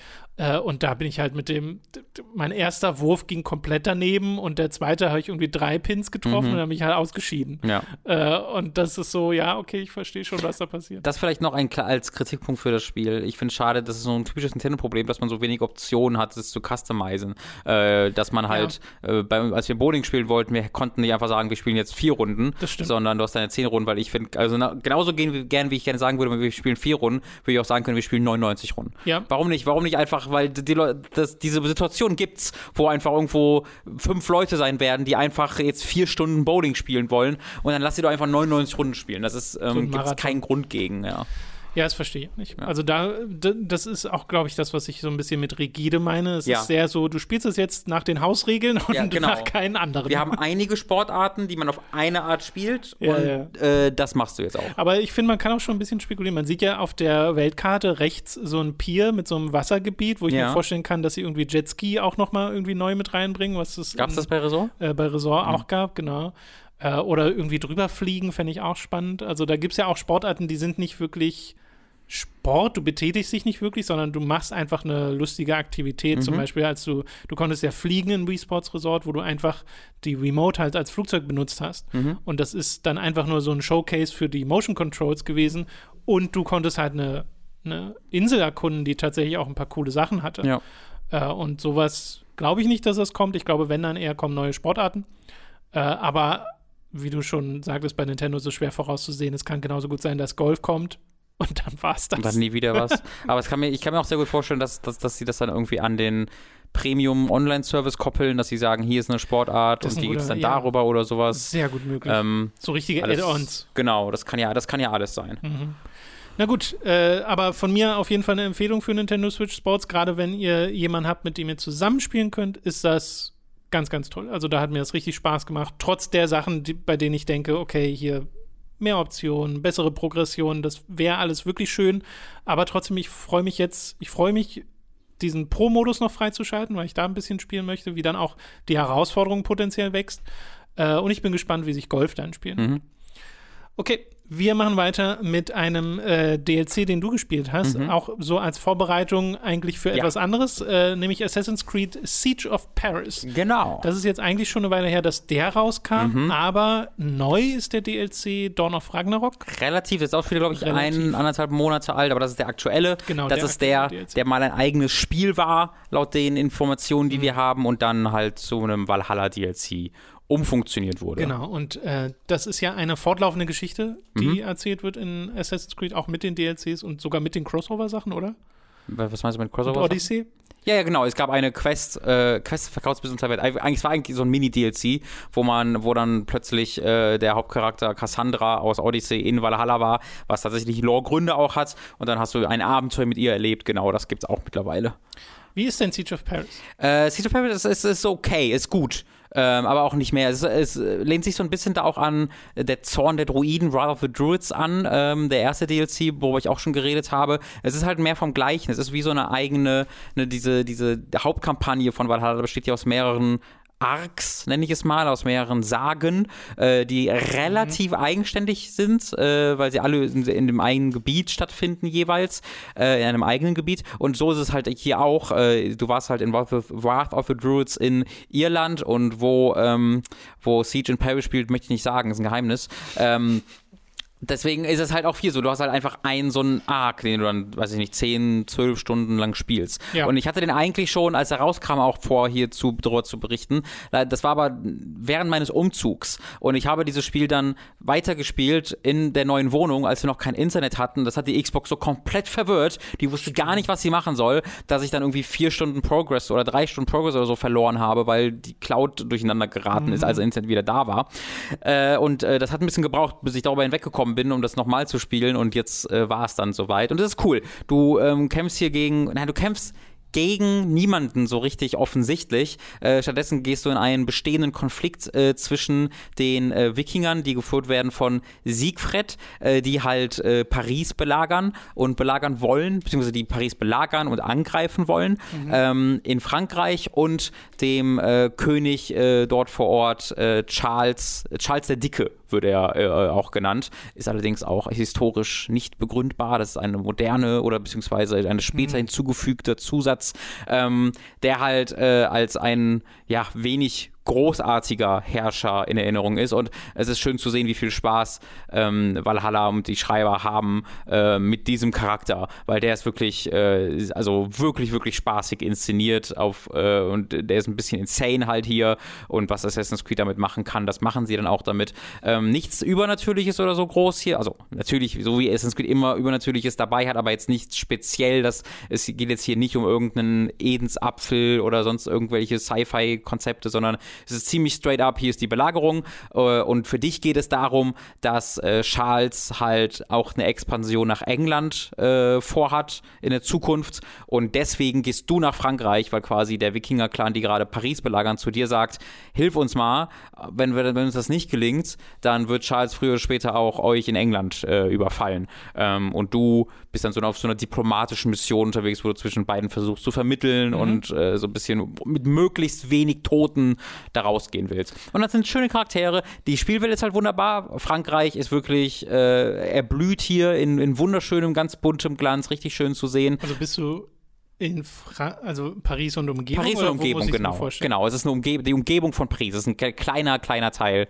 äh, von Aber Frankreich. Paris selbst? Auch Paris selbst, aber Paris also es ist keine riesige Stadt zu diesem Zeitpunkt noch. Ich weiß nicht, wie nicht akkurat einfach das ist. die Unity-Map. Nein, nein, nein, es ist wirklich eine ziemlich kleine Okay, Stadt. Also ich hätte jetzt nicht sagen können, dass das Paris ist, wenn ich nicht gewusst hätte, äh, dass das äh, Paris ist. Ich erkannte es am ehesten noch aus äh, dem Arc in Vinland Saga wegen den Brücken, weil da gibt es auch äh, den Paris-Part und da äh, kannst du so ein bisschen die Architektur wiedererkennen. Zeitlich hätte es auch sehr wenig Sinn ergeben, die Unity-Map Ja, reinzunehmen. äh, das wäre ein interessanter Schritt ja, gewesen. sehr, sehr ganz schöner Whiplash. Ähm, und ansonsten passiert da recht wenig Neues. Es gibt Ratten, die da ab und zu äh, durch die Gegend hetzen musst, aber das war's eigentlich. Äh, Was? Entschuldigung? Ratten, weil halt in Frankreich bis und Pest und sowas. Aber und, die musst du durch die Gegend jagen? ja, du musst halt, indem du sie schlägst, rennen die weg, dann musst du die in Kanalisation jagen, damit die so. dich nicht beißen. Das ist super simpel und völlig egal. Okay. Das ist so, wir brauchen einen DLC-Mechanik, Ja, ja, ja. Ähm, das halt. Ähm, deswegen viel mehr darüber habe ich nicht zu sagen. Das ist spielerisch exakt, exakt das Gleiche, ähm, aber halt in seiner Erzählung was Cooles, was ein bisschen was Neues, ohne dass es jetzt so große Aussagen oder Connections zu dem Rest hat. Es ist einfach ein netter zusätzlicher DLC für alle, die noch mehr Valhalla wollen, wo es glaube ich nicht so viele Leute von gibt, aber ich war einer davon. Äh, Es gibt sehr viele Leute, die mehr Valhalla wollen. Robin. ja, das ist wahr, das ist, das haben sehr Vielleicht viele Leute in gespielt. Community, aber ja, stimmt. insgesamt schon. Das stimmt. äh, und das hat mir also hat mich wegen den Charakteren, die wirklich gut geschrieben sind, Spaß bereit. Oh, und es gibt noch was Neues. Ähm, das soll ich noch erwähnen. Es kann sein, dass es das schon in Wrath of the Druids gab, aber ich glaube nicht, weil ähm, dieser DLC hat wieder richtige ähm, Attentatsmissionen. Wie halt in Unity. Vielleicht erinnerst du dich, in Unity gab es wirklich dieses Ding, du bist irgendwo hingekommen, musst da jemanden umbringen und dann gab es so mehrere Opportunities, mehrere Ja. Möglichkeiten, die dann auch so ein bisschen vorgeskriptet waren, wie halt die Sachen in Hitman zum Beispiel auch. Und das ist hier wieder so. Äh, also du hast ja wirklich kleine Sidequests, die du dir selbst erschließen musst, wo du dann anstatt einfach zu dem Ziel hinzugehen und ihn zu erstechen, dich als sein ähm, Messdiener verkleiden kannst und ihm dann irgendein so Ritualdolch bringen kannst und dann hast du ein Gespräch mit ihm und dann gibt es in dieser Cutscene ein inszeniertes Attentat, Okay. äh, dass du die so erarbeiten musst. Und das ist richtig cool. Äh, das gab es äh, vorher, soweit ich das in Erinnerung habe, gar nicht. Und das ist eigentlich so die größte Neuerung in diesem Teil. Also grundsolide würde ich es nennen. Ich habe es jetzt vor allen Dingen gespielt halt, um dann zu dem großen letzten DLC zu kommen mit Dawn of Ragnarok, was ja wirklich quasi ein eigenes Spiel ist, wo du halt als Odin in, ein, in diese Mythenwelt spielst und deinen Sohn Balda retten musst mit Freya zusammen, der wegen mit den Mistletoes, falls ihr God of War gespielt habt, kennt ihr euch da auch da ein bisschen aus. Ähm, und das, das, das spielst du hier und da habe ich jetzt mal kurz reingeguckt, aber da werde ich dann vielleicht in den kommenden Wochen noch einmal mehr darüber berichten, weil da trauen sie sich auch spielerisch nochmal deutlich mehr. Hast du einmal eine Belagerungswaffe abgefeuert in Siege of Paris? Nein. Die Siege of Paris ist tatsächlich, also es gibt die Quest dann auch die Siege of Paris. Das ist relativ straightforward, äh, dass du die Paris siegst. Okay. Ich meine, es gibt ja in Valhalla diese ganze Überfallmechanik von man raidet etwas. Ja, wo du mal so einen Rambock Ich benutzen hätte darfst. jetzt gedacht, das ist das dann. Genau, das gibt's ja auch in Valhalla. Also du musst in diesen Raids in Valhalla Genau. immer wieder dann jetzt äh, dreimal mit dem Rambock zuschlagen ja, ja. oder so, aber das ist jetzt tatsächlich nicht der Fall. Das war auch nicht spaßig, also das war halt immer so ein, so ein, so ein Blocker im Grunde einfach, wo sie gesagt haben, so um jetzt diese Tür durchzugehen, musst du jetzt in diesem Minispiel kurz zwei Minuten diesen Rambock benutzen. Ähm, Ich mag auch dieses Prinzip nicht von, ähm, du machst so ein wiederholbares Element ja, draus. genau. Das funktioniert, finde ich, nicht so richtig. Ja. Äh, Wie soll sonst Assassin's Creed funktionieren, wenn man es nicht wiederholen könnte, das lieber ist, Tom? ja, das, das wissen sie nicht. Aber ähm, die, du hast ja den Charles erwähnt. Ja. Äh, ich muss da, musste da jetzt ein bisschen denken an Cesare Borgia aus äh, Mm. Assassin's Creed Brotherhood, weil der ist auch so ein, ne, schon eine historische Figur, die dann total übertrieben Ja. wird und wo sie sehr Spaß daran hatten, den zu einem Comic-Bösewicht Ja. zu machen. Ist das, muss ich mir das so vorstellen? Ja, nochmal vier Schritte weiter. Weil, äh, also er ist einfach unhinged immer wieder und wirklich insane. Äh, da war ich dann eher, eher traurig, dass er nur in dem DLC hier erzählt wird, weil ich hätte mir gern, also ich hätte mir ihn gerne in einem 100-Stunden-Spiel als zentralen Bösewicht gesehen. Ja, okay. ähm, der ist halt äh, richtig, richtig cool und hinterlistig und spaßig und insane. Hättest du ihn wirklich gerne in einem 100-Stunden-Spiel als Hauptbösewicht Schon. gesehen? Ja, ich hätte gerne viel mehr von dem gesehen. Der ist so, der, der passt perfekt für mich in die Assassin's Creed-Reihe hinein als dieser komplett übertriebene ähm, Bösewicht, an dem Wie man so lang- viel Spaß hat, sich Wie lange zu hast du ergötzen. gebraucht für Siege Ich weiß, also ich würde sagen, so um die zehn Stunden vielleicht, dadurch, dass ich das ja dann auch so lange nicht gespielt habe. Jetzt fällt es mir das schwer zu sagen, aber Ich hätte gern so. was dazwischen. So ein 30 Stunden Assassin's Creed. Ja, das ist so ich Ragnarok, aber äh, das ist dann halt Fantasy. Aber Ragnarok Ja. soll so 30 Stunden lang sein. Das finde ich ist eine okay Länge. Mhm. Äh, gut, dann äh, soll es das für Siege of Paris gewesen sein. Dawn of Ragnarok heben wir uns dann für die Zukunft auf, werden wir nochmal drüber hören. Äh, ich habe ein bisschen Rogue Legacy 2 gespielt am Mhm. Wochenende, aber wirklich nur ein bisschen. Es ist also wirklich nur ein erster Eindruck. Ich habe noch nicht mal den ersten Boss besiegt, habe mich da bisher immer sehr dumm angestellt. Ich habe noch 10 Minuten reingeguckt, äh, nur um Es- zu sehen, wie es aussieht. Genau, es ist wirklich sowas von ein Sequel zum ersten Rogue Legacy, weil es fühlt sich also genauso an, wie sich Rogue Legacy 1 in meiner Erinnerung anfühlt. Ich habe Rogue Legacy 1 aber schon ewig nicht mehr gespielt. Es hat jetzt halt keinen Pixel-Look mehr, sondern so, richtig, so einen richtigen Cartoon-Look. Und Mhm. das finde ich auch ganz schön animiert und auch sieht sehr, aus, sehr ja. lustig aus immer wieder. Ich Ja. mag einfach die Art und Weise, wie die Charaktere hier gucken. Wenn du einen Vampir hast, dann hat er so ein kleines Smile und seine Vampirzähne. Finde ich einfach super witzig und süß. Äh, und das Prinzip von Rogue Legacy ist, dass du so ein Side-Scrolling ähm, Actionspiel hast, das äh, ganz viele Rollenspielelemente hat und es ist halt ein Rogue Light und eines dieser, also Rogue Legacy habe ich immer im Kopf als eines der ersten großen Rogue Lights im Sinne von, dass sie Rogue Mechanik benutzen, aber du ganz viel Progression trotzdem machst mit deinem äh, Spielstand. Und das ist ja halt auch so, weil diese Grund ähm, die, die Grundmechanik ist halt die Legacy, die Tatsache, dass wenn dein Held stirbt, du danach einen Erben dieses Helden spielst, äh, die dann teilweise eigene Eigenschaften haben. Zum Beispiel Farbenblindheit ist so ein Ding gewesen, was damals auch schon gab, wo dann halt alles schwarz-weiß ist. Äh, oder ähm, Nostalgia ist, glaube ich, auch eins, wo dann alles in äh, Old-Timey Colors ist, laut Spiel. Und es ist einfach in diesem Sepia-Ton gehalten. Und auch die Soundeffekte sind alle, äh, die, die Tiefen sind rausgenommen, damit es älter klingt. Also da nehmen sie sich, äh, da haben, haben sie ihren Spaß dran. Star zum Beispiel ist auch so ein Ding, dass du ein äh, äh, ein, äh, so behimmelt wirst. Es ist die ganze Zeit ein Scheinwerferlicht auf dich gerichtet, wodurch du alles außerhalb des Scheinwerferlichts nicht mehr so richtig erkennst. Und wenn du alle Gegner in einem Raum tot gemacht hast, äh, kommt so ein Jubeln und dir werden Rosen zugeschmissen. Das ist hervorragend. Also so, sie haben wirklich Spaß damit. Aber es kann, gibt auch ganz grundsätzlich ganz ähm, simple Gameplay-Modifier, sollte man vielleicht auch Ja, dazu ja. sagen. ne? Ich hatte jetzt gerade wirklich mein dritter, den, den ich meinen dritten Typ ausgewählt habe, der hat halt irgendwie doppelt so viel Münzen sammelt der, aber der stirbt auch nach einem Schlag. Ja. Also solche Genau. Sachen gibt es dann auch. Und davon gibt es wirklich viel. Und Ja. du findest ja auch, also es ist wirklich, am Anfang hat es mich ein bisschen überwältigt mit den Mechaniken, die es im Spiel gibt, weil du mehr Mobilität hast als in Rogue Legacy 1. Du kannst halt dashen, du kannst schlagen und springen und äh, in der Luft dann auch noch dashen und dann hast du so ein so ein extra, eine extra Taste, einen extra Angriff, den du in der Luft machen kannst, um von Sachen wegzubouncen, um quasi so ein Double Jump zu machen, solange da ein anderes Item ist, von dem du oder ein Gegner, von dem du Double Jumpen kannst. Äh, so ein bisschen wie der Pogo-Stick in ähm, DuckTales.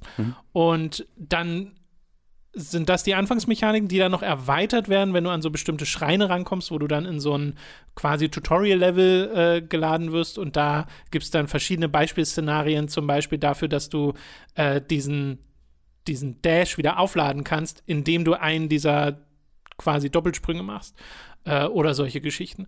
Und äh, dadurch wird das Spiel rein von der Art und Weise, wie Platforming allein schon funktioniert, sehr viel komplexer, Mhm. in, als ich jetzt Rogue Legacy 1 in meiner Erinnerung habe, das ich auch, aber auch nie durchgespielt habe. Also ich habe jetzt ich habe jetzt Rogue Legacy 1 nicht so klar im Kopf, dass Ja. ich euch jetzt allzu viele direkte Vergleiche überhaupt hier bringen könnte, bei Ich- denen ich mir sicher bin, wie akkurat sie sind. Ich will bei diesem Platforming noch äh, als Vergleich Hollow Knight nennen, ähm, weil da gibt es auch dieses Ding, wo du halt äh, mit, mit genauem Timing unter dich schlagen musst, um äh, halt über irgendwelche Hindernisse quasi drüber schweben zu können, Mhm. indem du immer wieder Schlag, Schlag, Schlag machst. Äh, und genauso ist es ja auch, dass du, wenn du Ja. irgendwie eine Dornen, äh, ja, so eine Dornenfalle hast, dann kannst du halt über die drüber springen, indem du immer genau, wenn du darauf aufschlagen würdest, nach Ja. unten schlägst. Beziehungsweise das fand ich ein bisschen un unintuitiv. Du machst das nicht, indem du noch unten drückst und schlägst, sondern du machst es, indem du noch unten drückst und springst. Es gibt auch eine eigene Taste dafür, Ja. aber dass es halt nicht auf der Schlagentaste liegt, hat mich sehr verwirrt am Anfang. Ähm, das, weil das auch.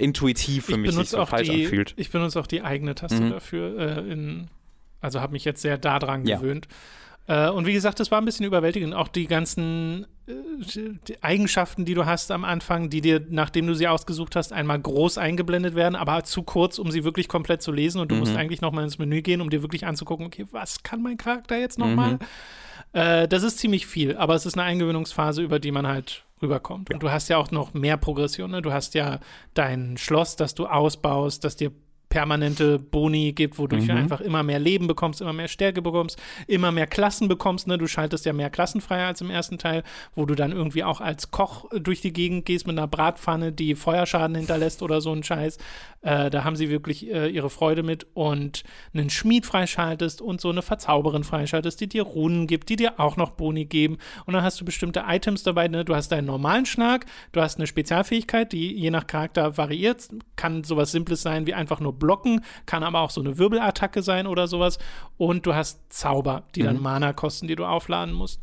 Und äh, das können auch zielsuchende äh, Feuerbälle sein oder so ein, wie so eine, so eine Laserwand, die du auf die Gegner zuschießt oder sowas.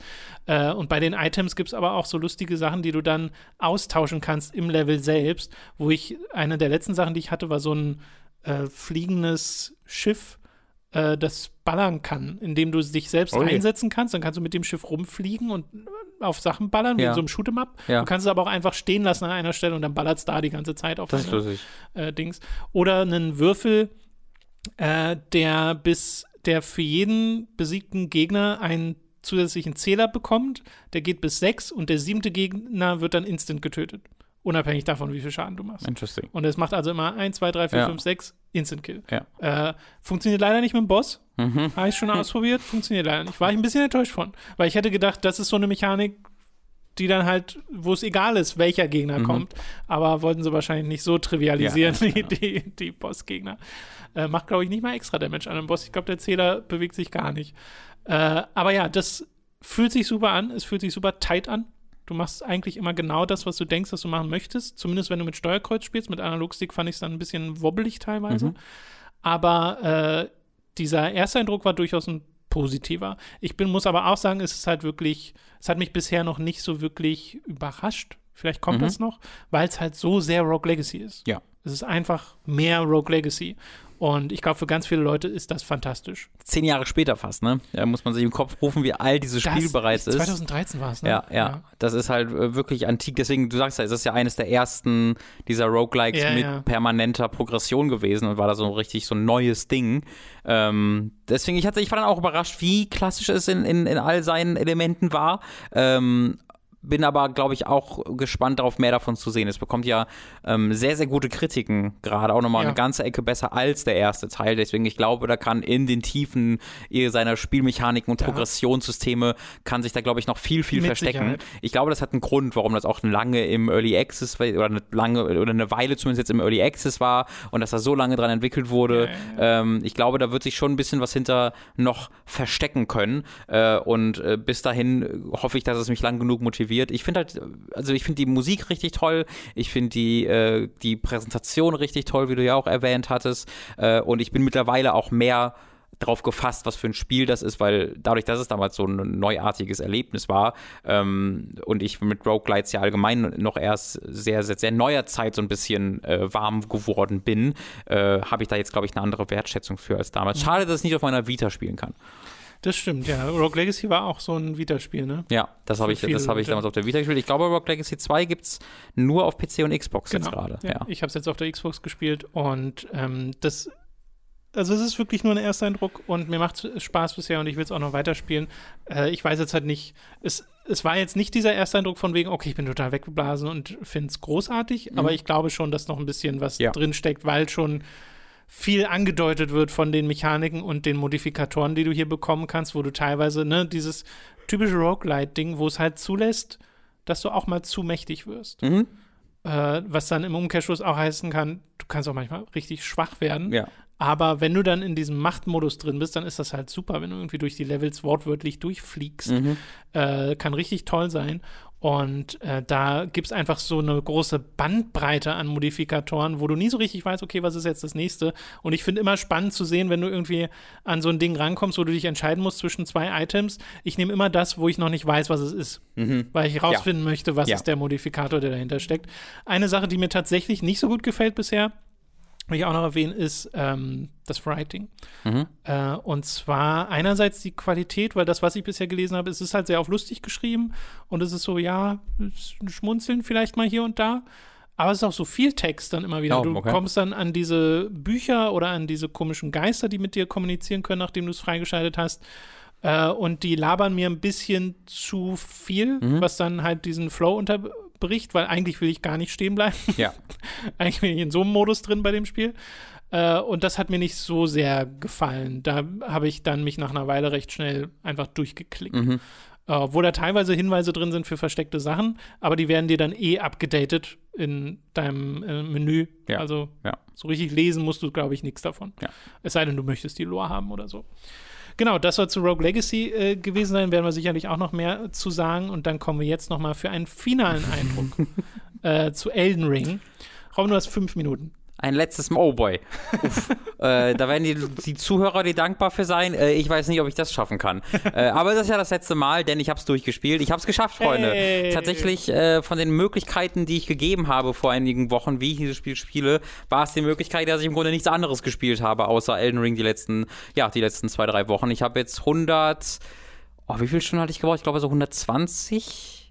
Das finde ich verrückt, dass du einfach nochmal 40 Stunden mehr gespielt hast als ich. Ja äh, waren, äh, oder ich glaube, es waren 115 Stunden, die ich gebraucht habe. Ich war Level 160 am Ende. Ähm, und äh, tatsächlich, also mir hat, also äh, ich hatte jetzt richtig Spaß mit, mit Elden Ring. Ähm, ich hatte äh, in den letzten Gebieten noch mal mehr Freude damit. Ich fand, da wurden die Bosse spektakulärer und einzigartiger. Da wurde die Musik immer bemerkenswerter. Die Gebiete haben mir Spaß gemacht. Die Lore hat mich da, hat mich da begeistert oder zumindest interessiert. Äh, und das endet dann alles so toll und spektakulär, ähm, dass ich da nur fröhlich mit den Augen blinzeln konnte. Mein Bild als Zauberer haben dann, hat dann auch verhindert, glaube ich, dass ich allzu frustriert wurde. Also tatsächlich war es dann so, dass ich bei diesen Bossen zum Ende hin dann auch immer wieder wirklich mal ein bisschen Zeit investiert habe, um einfach ohne Ash, ohne Zauber, einfach nur im Nahkampf mit meinem Schild, oder das, da habe ich dann mal wieder das erste Mal 100 Stunden Schild equipped, äh, im Nahkampf mit einem Schild und einem Schwert so ein bisschen die Moves zu lernen und da mhm. ein bisschen drauf zu reagieren äh, und hatte da, da dann viel, viel Freude mit äh, und ähm, habe die dann irgendwann halt dann auch mit Zaubern und sowas äh, bekämpft. Aber das war halt dann wieder so ein Fall, wo ich dann wieder gemerkt habe, okay, die will ich jetzt aber erstmal wieder ein bisschen wertschätzen mhm. und ein bisschen im Moment auch äh, ja, mich befinden. Und ähm, das hat mir alles echt, echt viel Freude bereitet. Also äh, für mich war das letzte Drittel oder das letzte Viertel, was ja für viele ein Kritikpunkt war von dem, was ich mitbekommen habe, ein richtig positives Ding. Ähm, äh, und auch davor habe ich ja bereits erwähnt, äh, waren die Gebiete für mich äh, teilweise ein bisschen stärker als die am Anfang oder die nach dem Anfang Anfang. Äh, also ich bin mittlerweile wieder ganz positiv gegenüber Elden Ring eingestellt. Ist jetzt nicht mein Liebling von From Software, ähm, aber mit dem Modi also mit meiner anderen Spielweise gemeinsam mhm. hat es dann gut zusammengepasst. Äh, und ich hatte Freude damit, die Sachen, die, die sich wiederholt haben, die mich genervt haben, haben weniger genervt und die Sachen, die cool waren und die ich wertschätzen wollte, konnte ich wertschätzen. Das war dann ein sehr schöner Mix aus mhm. beidem. Äh, es gab eine schöne Situation. Ähm, ich habe nämlich eigentlich versucht, auf das Dung Eater Ende zu spielen, mhm. äh, weil habe ich bereits erwähnt, ich, das ist einer der coolsten Charaktere, finde ich, in diesen ganzen, in der ganzen Reihe, die Miyazaki da gemacht hat. Ich finde ihn so toll ähm, und habe auf dessen wusste halt, dass er ein eigenes Ende hat. Bevor jetzt übrigens die Ergänzung kommt, George R. R. Martin hat da, glaube ich, auch seinen Teil zu beigetragen. Sure, ja, ja, natürlich. Ähm, sein, sein Ende ist halt darauf aus, dass du halt Gegenstände sammelst, so bestimmte mhm. Curses mhm. und äh, die ihm dann bringst. Und äh, das habe ich auch gemacht. Und einen, einen hatte ich dann, es gibt mehr als man braucht, aber ich brauchte noch einen, habe dann danach geguckt, wo ich den gibt, weil den hatte ich dann verpasst und äh, habe den dann geholt und da habe ich dann äh, mitbekommen, dass Lucy gerade auf dem Weg nach Hause ist und ich war, wusste, dass die diese Quest selbst nicht gesehen hatte äh, und habe dann einfach mich vor den Charakter gestellt und gewartet, äh, bis sie bis sie wiederkommt, um das dann mit ihr selbst mit ihr gemeinsam zu sehen den Dialog. Und sie kam dann an und ich hatte den Controller so auf die Couch gelegt und sie hat sich auf die Couch gesetzt in der Sekunde, wo ich den Controller hochgehoben habe. Und dann habe ich so den Controller gegen sie gestreift und aus meinem Zauberstab wurde ein so ein Mini so ein Mini kleine blaue so ein kleiner blauer Pfeil wurde so aus meinem Zauberstab gefeuert in den Dangita hinein, der dann sofort gestorben ist, wo ich nach 130 Stunden oder, also es ist übertrieben, nach äh, irgendwie 100 Stunden mit diesem einen Item, das ich noch brauchte, für ihn vor ihm stand. Und das war dann so sehr, sehr lustige 10 Sekunden Stille, die wir uns so angestarrt haben, wo ich mir aber dann tot gelacht habe, weil ich das so lustig fand. Dieses, das war so perfektes komödiantisches Timing und ich mhm. weiß ja auch, Elden Ring und generell ähm, Dark Souls und Bloodborne Endings sind irgendwelche 10-Sekunden-Clips, das ist egal. So, und ich habe mir die Endings dann am Ende angeguckt, dachte mir auch, wow, ist ja ziemlich lame, das Dung Eater Ending im Vergleich zu anderen Endings. Ähm, deswegen war komplett fein, aber war eine sehr lustige Situation, wie dieser eine Pfeil mhm. rausgeschossen wurde und der Dung Eater, sein großer Plan. leider zunichte gemacht wurde. Also ich finde, er hat sich sehr viel Mühe gegeben und äh, er hätte das durchaus verdient. Ja. Fünf Minuten sind rum. Ja, hat er doch, war, lief doch gut. Sehr gut. Äh, super. Ich glaube, ich habe wenig also, wenn ihr jetzt Möglichkeiten findet, leidenschaftlich sauer zu sein, dann kann ich auch nicht weiterhelfen. Du hast das Dung-Eater-Ending verpasst.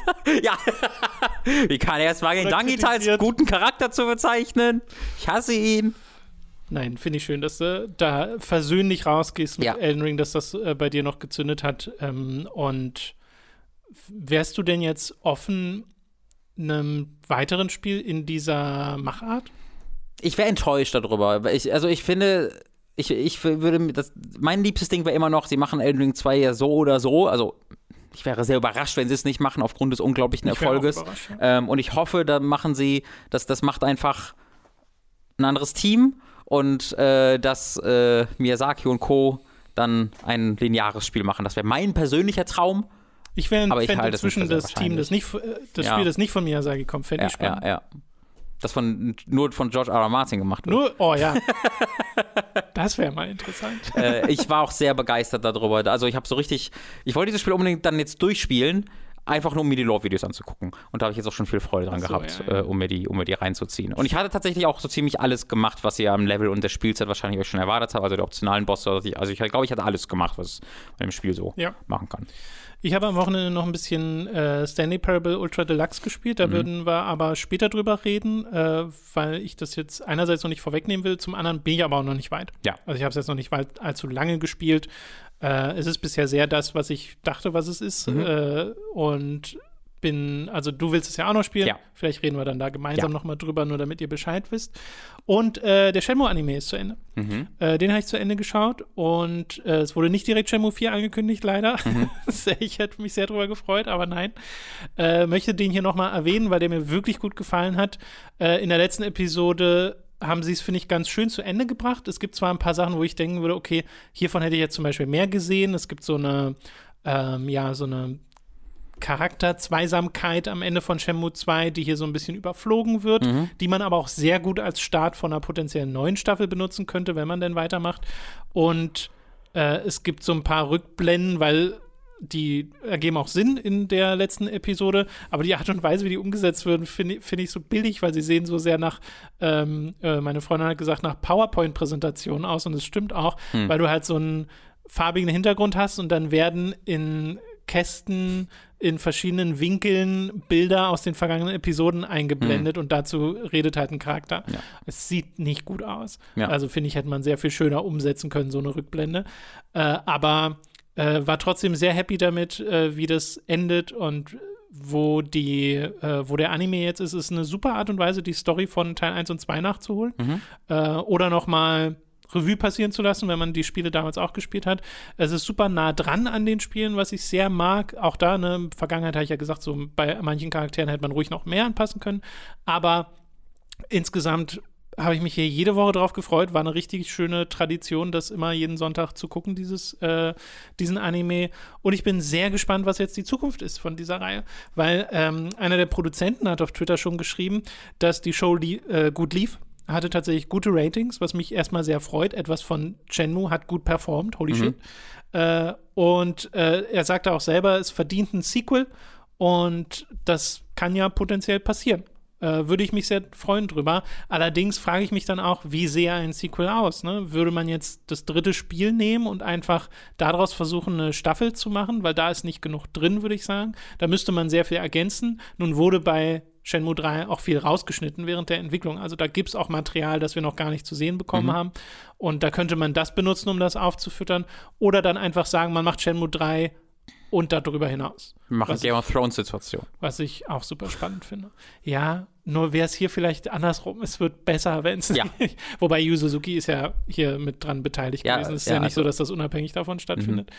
Ähm, aber ja, und ne, es gibt noch die Gerüchte mit 110 Industries, was auch immer die als nächstes machen. Ja. Da irgendwas passiert. Die haben jetzt äh, letzte Woche ihr komplettes Interview von der TGS veröffentlicht äh, von, mit Yu Suzuki, dem Macher von Shenmue.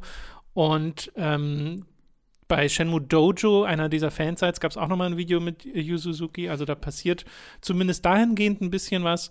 Ich weiß gar nicht, in welche Richtung ich denken soll für das nächste Shenmue-Spiel, aber ich halte es nicht mehr für unrealistisch, dass wir Ja. eine Shenmue-Fortsetzung bekommen. Ob sie dann Shenmue 4 heißt oder irgendwie ein Spin-off ist oder sonst irgendwas, weiß ich nicht. Aber äh, Shenmue 3, this time for real. mehr Shenmue, ja, das habe ich auch schon überlegt, weißt du, eine, eine geupdatete Version von Shenmue 3, aber eigentlich möchte ich das nicht. Nee, ich glaube, das möchten wenige. Ich glaube, das ich sollte glaube, man das wäre einfach. auch nicht vermarktbar. Nee, nee, Ich glaube, nee. wenn, dann müsstest du wirklich machen Shenmue 4 mit besserem Kampfsystem vor allem und besserer Struktur Ja. und dann, äh, dann kann das, glaube ich, auch was werden und vor allem mit angepasstem Maßstab. Hm. Ein Spiel in einer Größe zu entwickeln, wie es auch zum Budget passt. Ja, ich glaube, das ja, wäre ein ja. ganz wichtiger Punkt Ja. äh, bei dem Titel. Ich finde übrigens interessant, dieser äh, Pro äh, Producer von dem Shenmue Anime ist auch der Producer von The Lord of the Rings, The War of the Mhm. Rohirrim, dem Anime zu Herr der Ringe, der noch kommen soll im Ja. übernächsten Jahr oder Ja. sowas. Äh, fand ich interessant, wusste ich vorher nicht. Genau, und das soll zum Shenmue Anime gewesen sein. Äh, falls ihr euch fragt, wo ihr den gucken könnt, auf Crunchyroll. Auf Ich Crunchyroll. habe den auf Crunchyroll geguckt. Und habe dann äh, mit meiner Freundin parallel haben wir noch ein bisschen so durch äh, Crunchyroll gebrowst. Okay, was gucken wir jetzt? Ähm, einmal Naruto. haben wir vor einer Weile haben wir vor einer Weile die erste Folge von Jujutsu Kaisen geguckt, Nice. ähm, wo ich halt nur, das habe ich nur ab und zu mal gehört auf Sehr Twitter. ich beliebt, wusste ja. gar nicht, worum es geht. Und äh, fand das aber zumindest interessant. Mhm.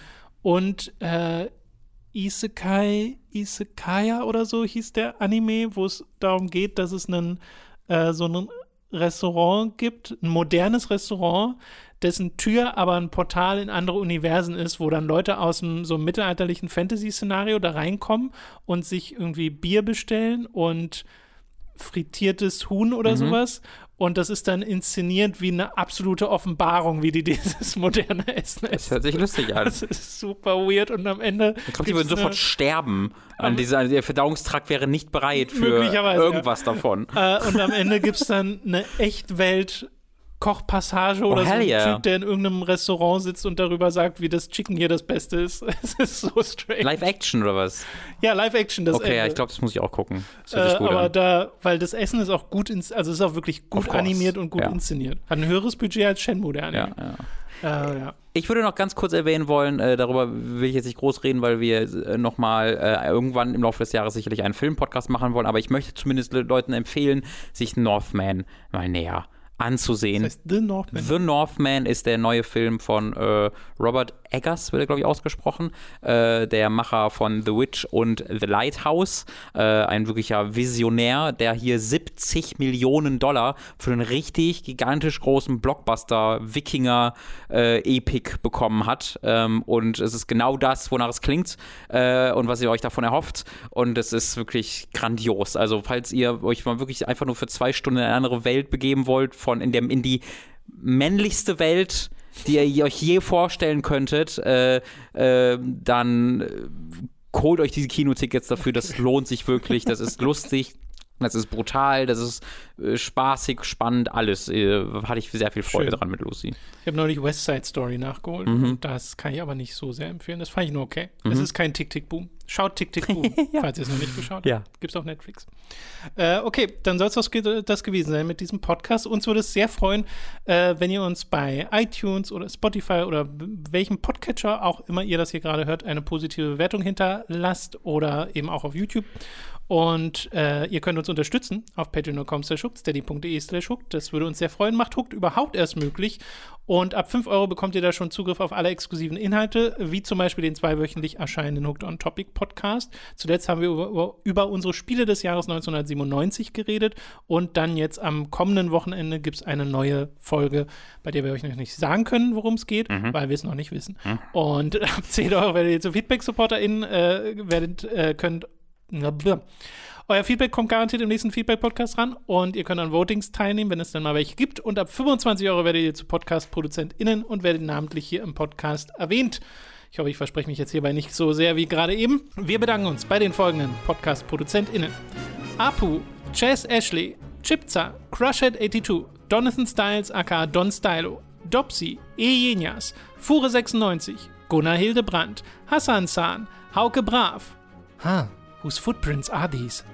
Kumi, Kunst, Jan Lippert, Lennart Struck, Marc Lammers, Matze, McLave008, Michael, Michael Noritz Wolf, Mori, Mutkipp, Nomimon digitiert zu, Oliver Zirfers, Pasta Palast Seenudel, Entschuldigung. Pokespidey, Raun, Ralle, Rick O, Rülux, Simon Dubicai, The Nerdus Maximus, Tommy88088, Verschlafener Honey, Zavex, Zero Keim und Zombie. Vielen Dank an alle Podcast-ProduzentInnen. Ich glaube, ich muss meinen Job aufgeben, um ein Restaurant mit genau diesem Namen zu gründen. Das ist ja Das amazing. ist eine schöne Anspielung.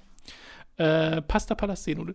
Vielen Dank an alle Podcast-ProduzentInnen, generell an alle SupporterInnen. Das ist super lieb von euch. Ich möchte mich auch ganz ausdrücklich bei den Leuten bedanken, die tatsächlich bereits ähm, ein paar positive Wertungen ich hab äh, hinterlassen haben. das war sehr Äh, schön zu sehen. Hat mich, das hat mich Dankeschön. wirklich sehr, sehr, sehr gefreut und äh, es hilft ja auch tatsächlich. Äh, deswegen vielen, vielen, vielen Dank. Und selbst wenn es mit keinem Algorithmus dieser Welt hilft, es fühlt sich auch einfach schön Ich finde aber sehr lustig, wie manchmal auch Kommentare so sind. Hier, ich opfere Ja. eine Ziege für den Algorithmus. Ich denke mir so, oh, danke schön. Auch das wissen wir sehr wertzuschätzen.